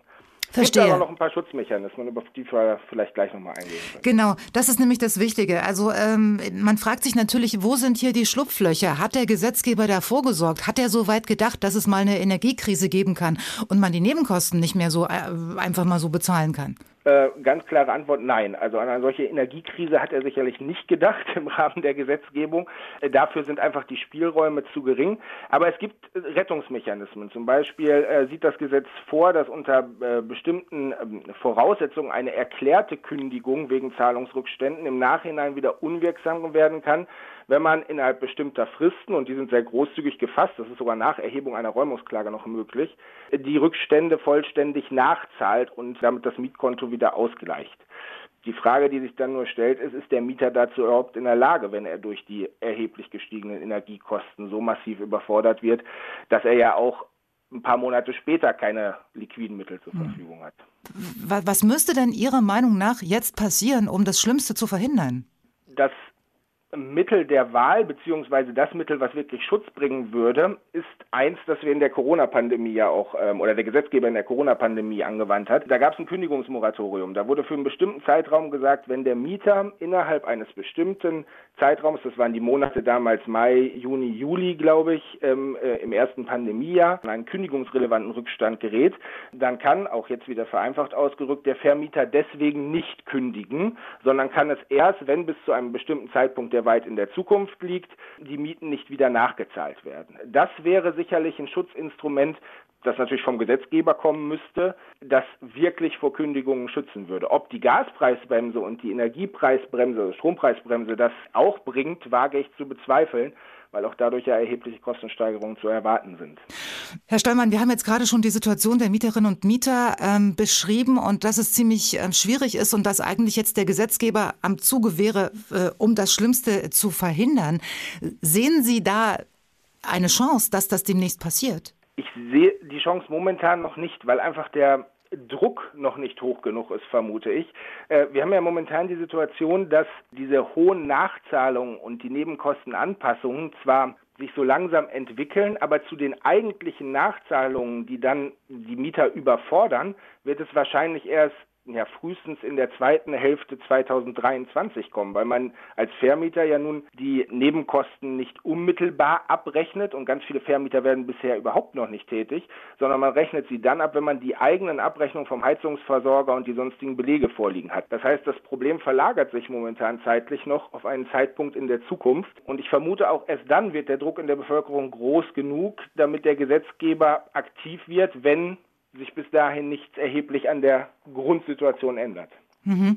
Sagen Sie, äh, welche Pflichten entstehen denn unter Umständen äh, trotzdem jetzt schon für den Vermieter in der aktuellen Situation, vielleicht den billigsten Anbieter zu suchen oder wie sieht es aus? Also der Vermieter unterliegt insofern lediglich dem sogenannten Wirtschaftlichkeitsgebot. Das heißt nicht, er muss den billigsten Anbieter wählen. Er muss nur bei den einzelnen Versorgungspunkten oder bei Versorgungsarten muss er Versorger wählen, die unter Berücksichtigung aller Umstände des Einzelfalls nicht völlig unwirtschaftlich sind. Also er darf keine Wucherpreise zahlen.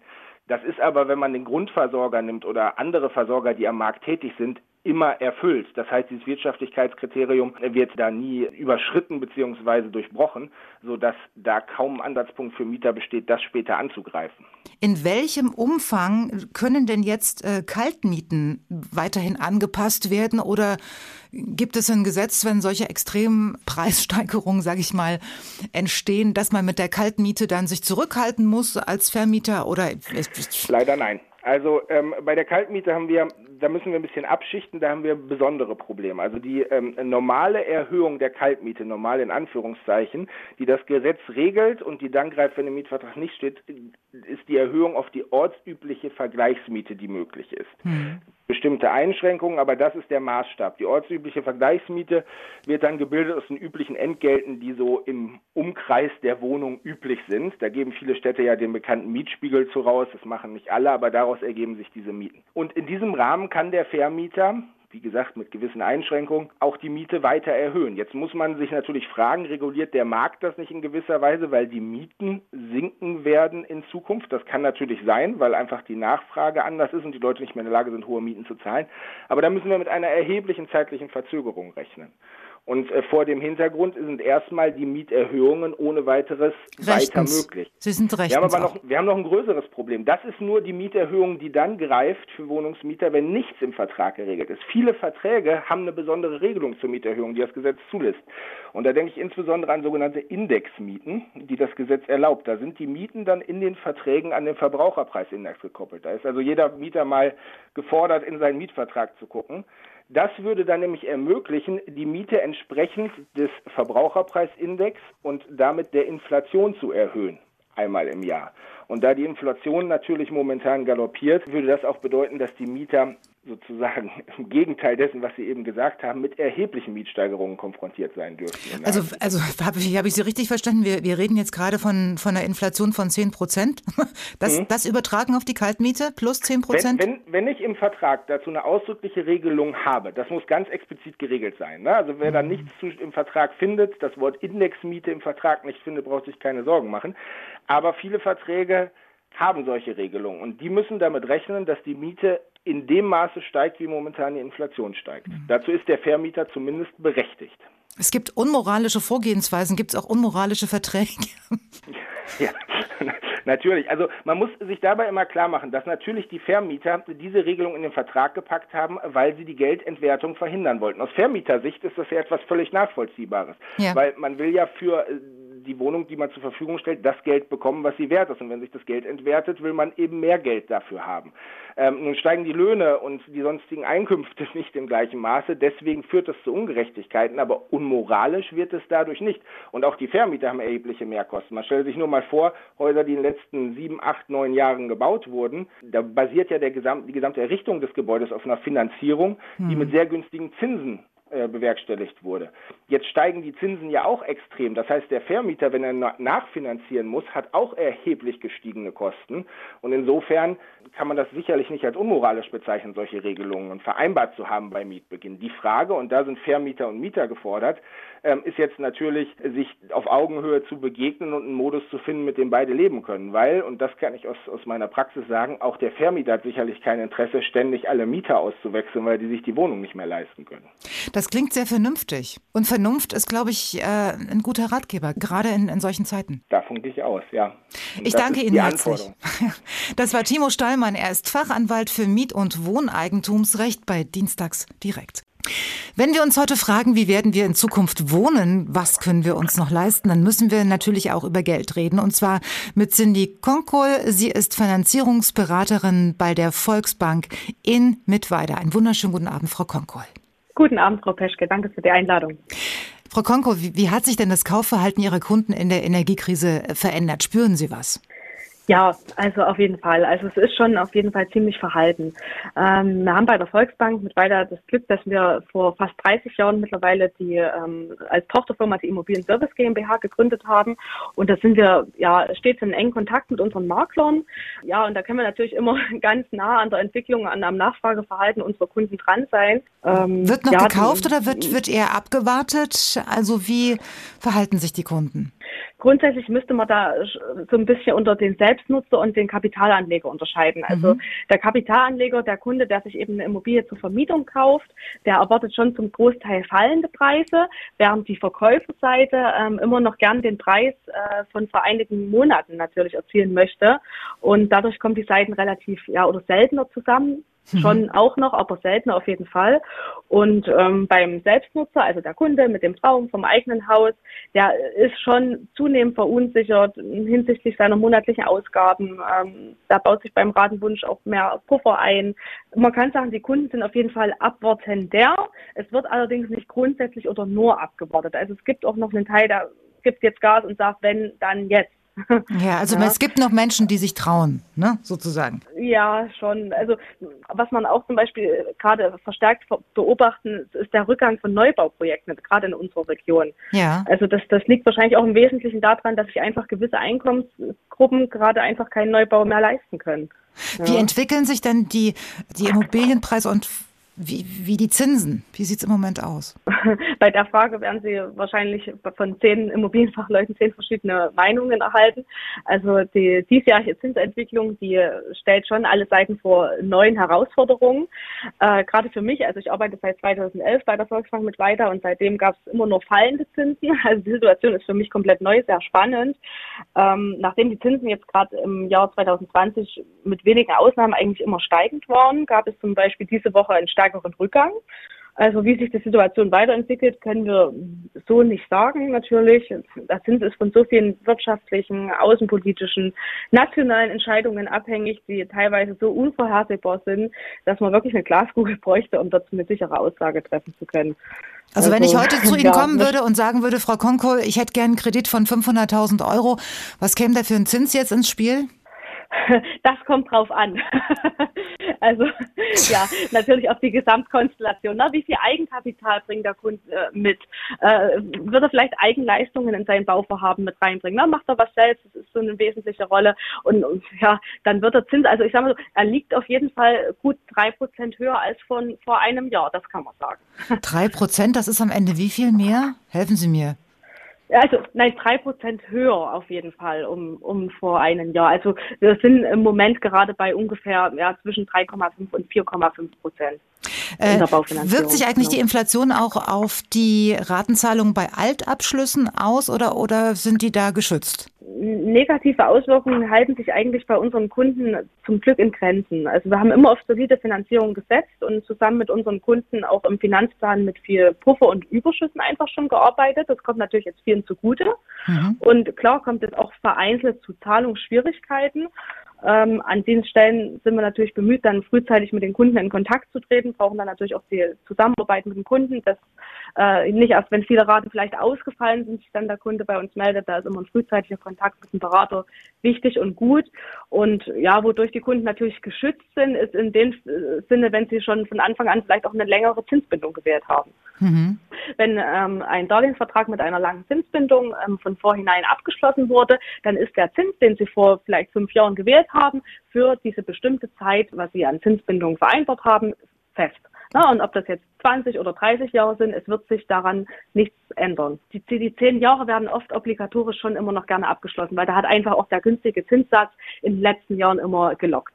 Gut. Frau Konkol, ich wollte Sie trotzdem noch mal nach den Chancen dieser Krise fragen. Sehen Sie in dieser Krise für Sie äh, als Finanzierungsexpertin bei der Bank ähm, auch Chancen oder sieht es für Sie nur schlecht aus? Nein, also wir, wir, schauen schon positiv in die Zukunft. Wir möchten es auch ganz konkret nicht als Immobilienkrise bezeichnen, weil das, das ist es nicht. Ne? Also die Zinsen sind in der Baufinanzierung nicht grundsätzlich neu und im Laufe eines Wirtschaftskreislaufs ja auch üblich. Und natürlich gibt es dann Chancen. Also eine ganz große Chance ist auf jeden Fall, die, dass sich die Käufer- und Verkäuferseite bei den Preisvorstellungen wieder annähern können und, und wollen. Das, das vermuten wir. Und natürlich wird es auch in der Zukunft ganz viel darum gehen, energieeffizienter mit seiner Immobilie dazustehen. Also wir dürfen wieder mit unseren Kunden ähm, viel zum Thema ähm, Energieeffizienz sanieren ins Gespräch gehen, Verbräuche ja. reduzieren. Wie kann ja. ich mein Gebäude hochwertiger machen? Na, also auch das Haus mit der Ofenheizung wird man wahrscheinlich auch schon jetzt nicht mehr so gut losbekommen. Was glauben Sie, wird es erheblich günstiger werden in Zukunft, während sich die Preise beruhigen? Als Außenstehender hat man ja manchmal gedacht, mein Gott, was ist denn hier eigentlich los? Die Preise sind ja gestiegen, so wie gerade die Energie Energiepreise. Schwer zu sagen. Also das ist von, von so vielen Faktoren abhängig, die nicht vorhersehbar sind. Wir vermuten, dass es ähm, bei den eigengenutzten Immobilien, also das klassische freistehende Einfamilienhaus, dass es da nicht den riesigen Rückgang geben wird. Vielleicht ein wenig. Aber ähm, die Nachfrage an solchen Objekten, die wird immer da sein und es gibt immer genügend äh, ja, Käufer, ja, es gibt immer genügend Käufer. Und äh, vielleicht bei Eigentumswohnungen so für die Kapitalanleger, vielleicht gibt es da irgendwo eine Tendenz zu fallenden Preisen. Dann danke ich Ihnen ganz herzlich für Ihr Engagement heute Abend, dass Sie ähm, heute in dieser Diskussion mitgewirkt haben. Das war Dienstags direkt die Diskussion. Kommen Sie gut nach Hause. Danke Ihnen. Dienstags direkt, ein Podcast von MDR Sachsen.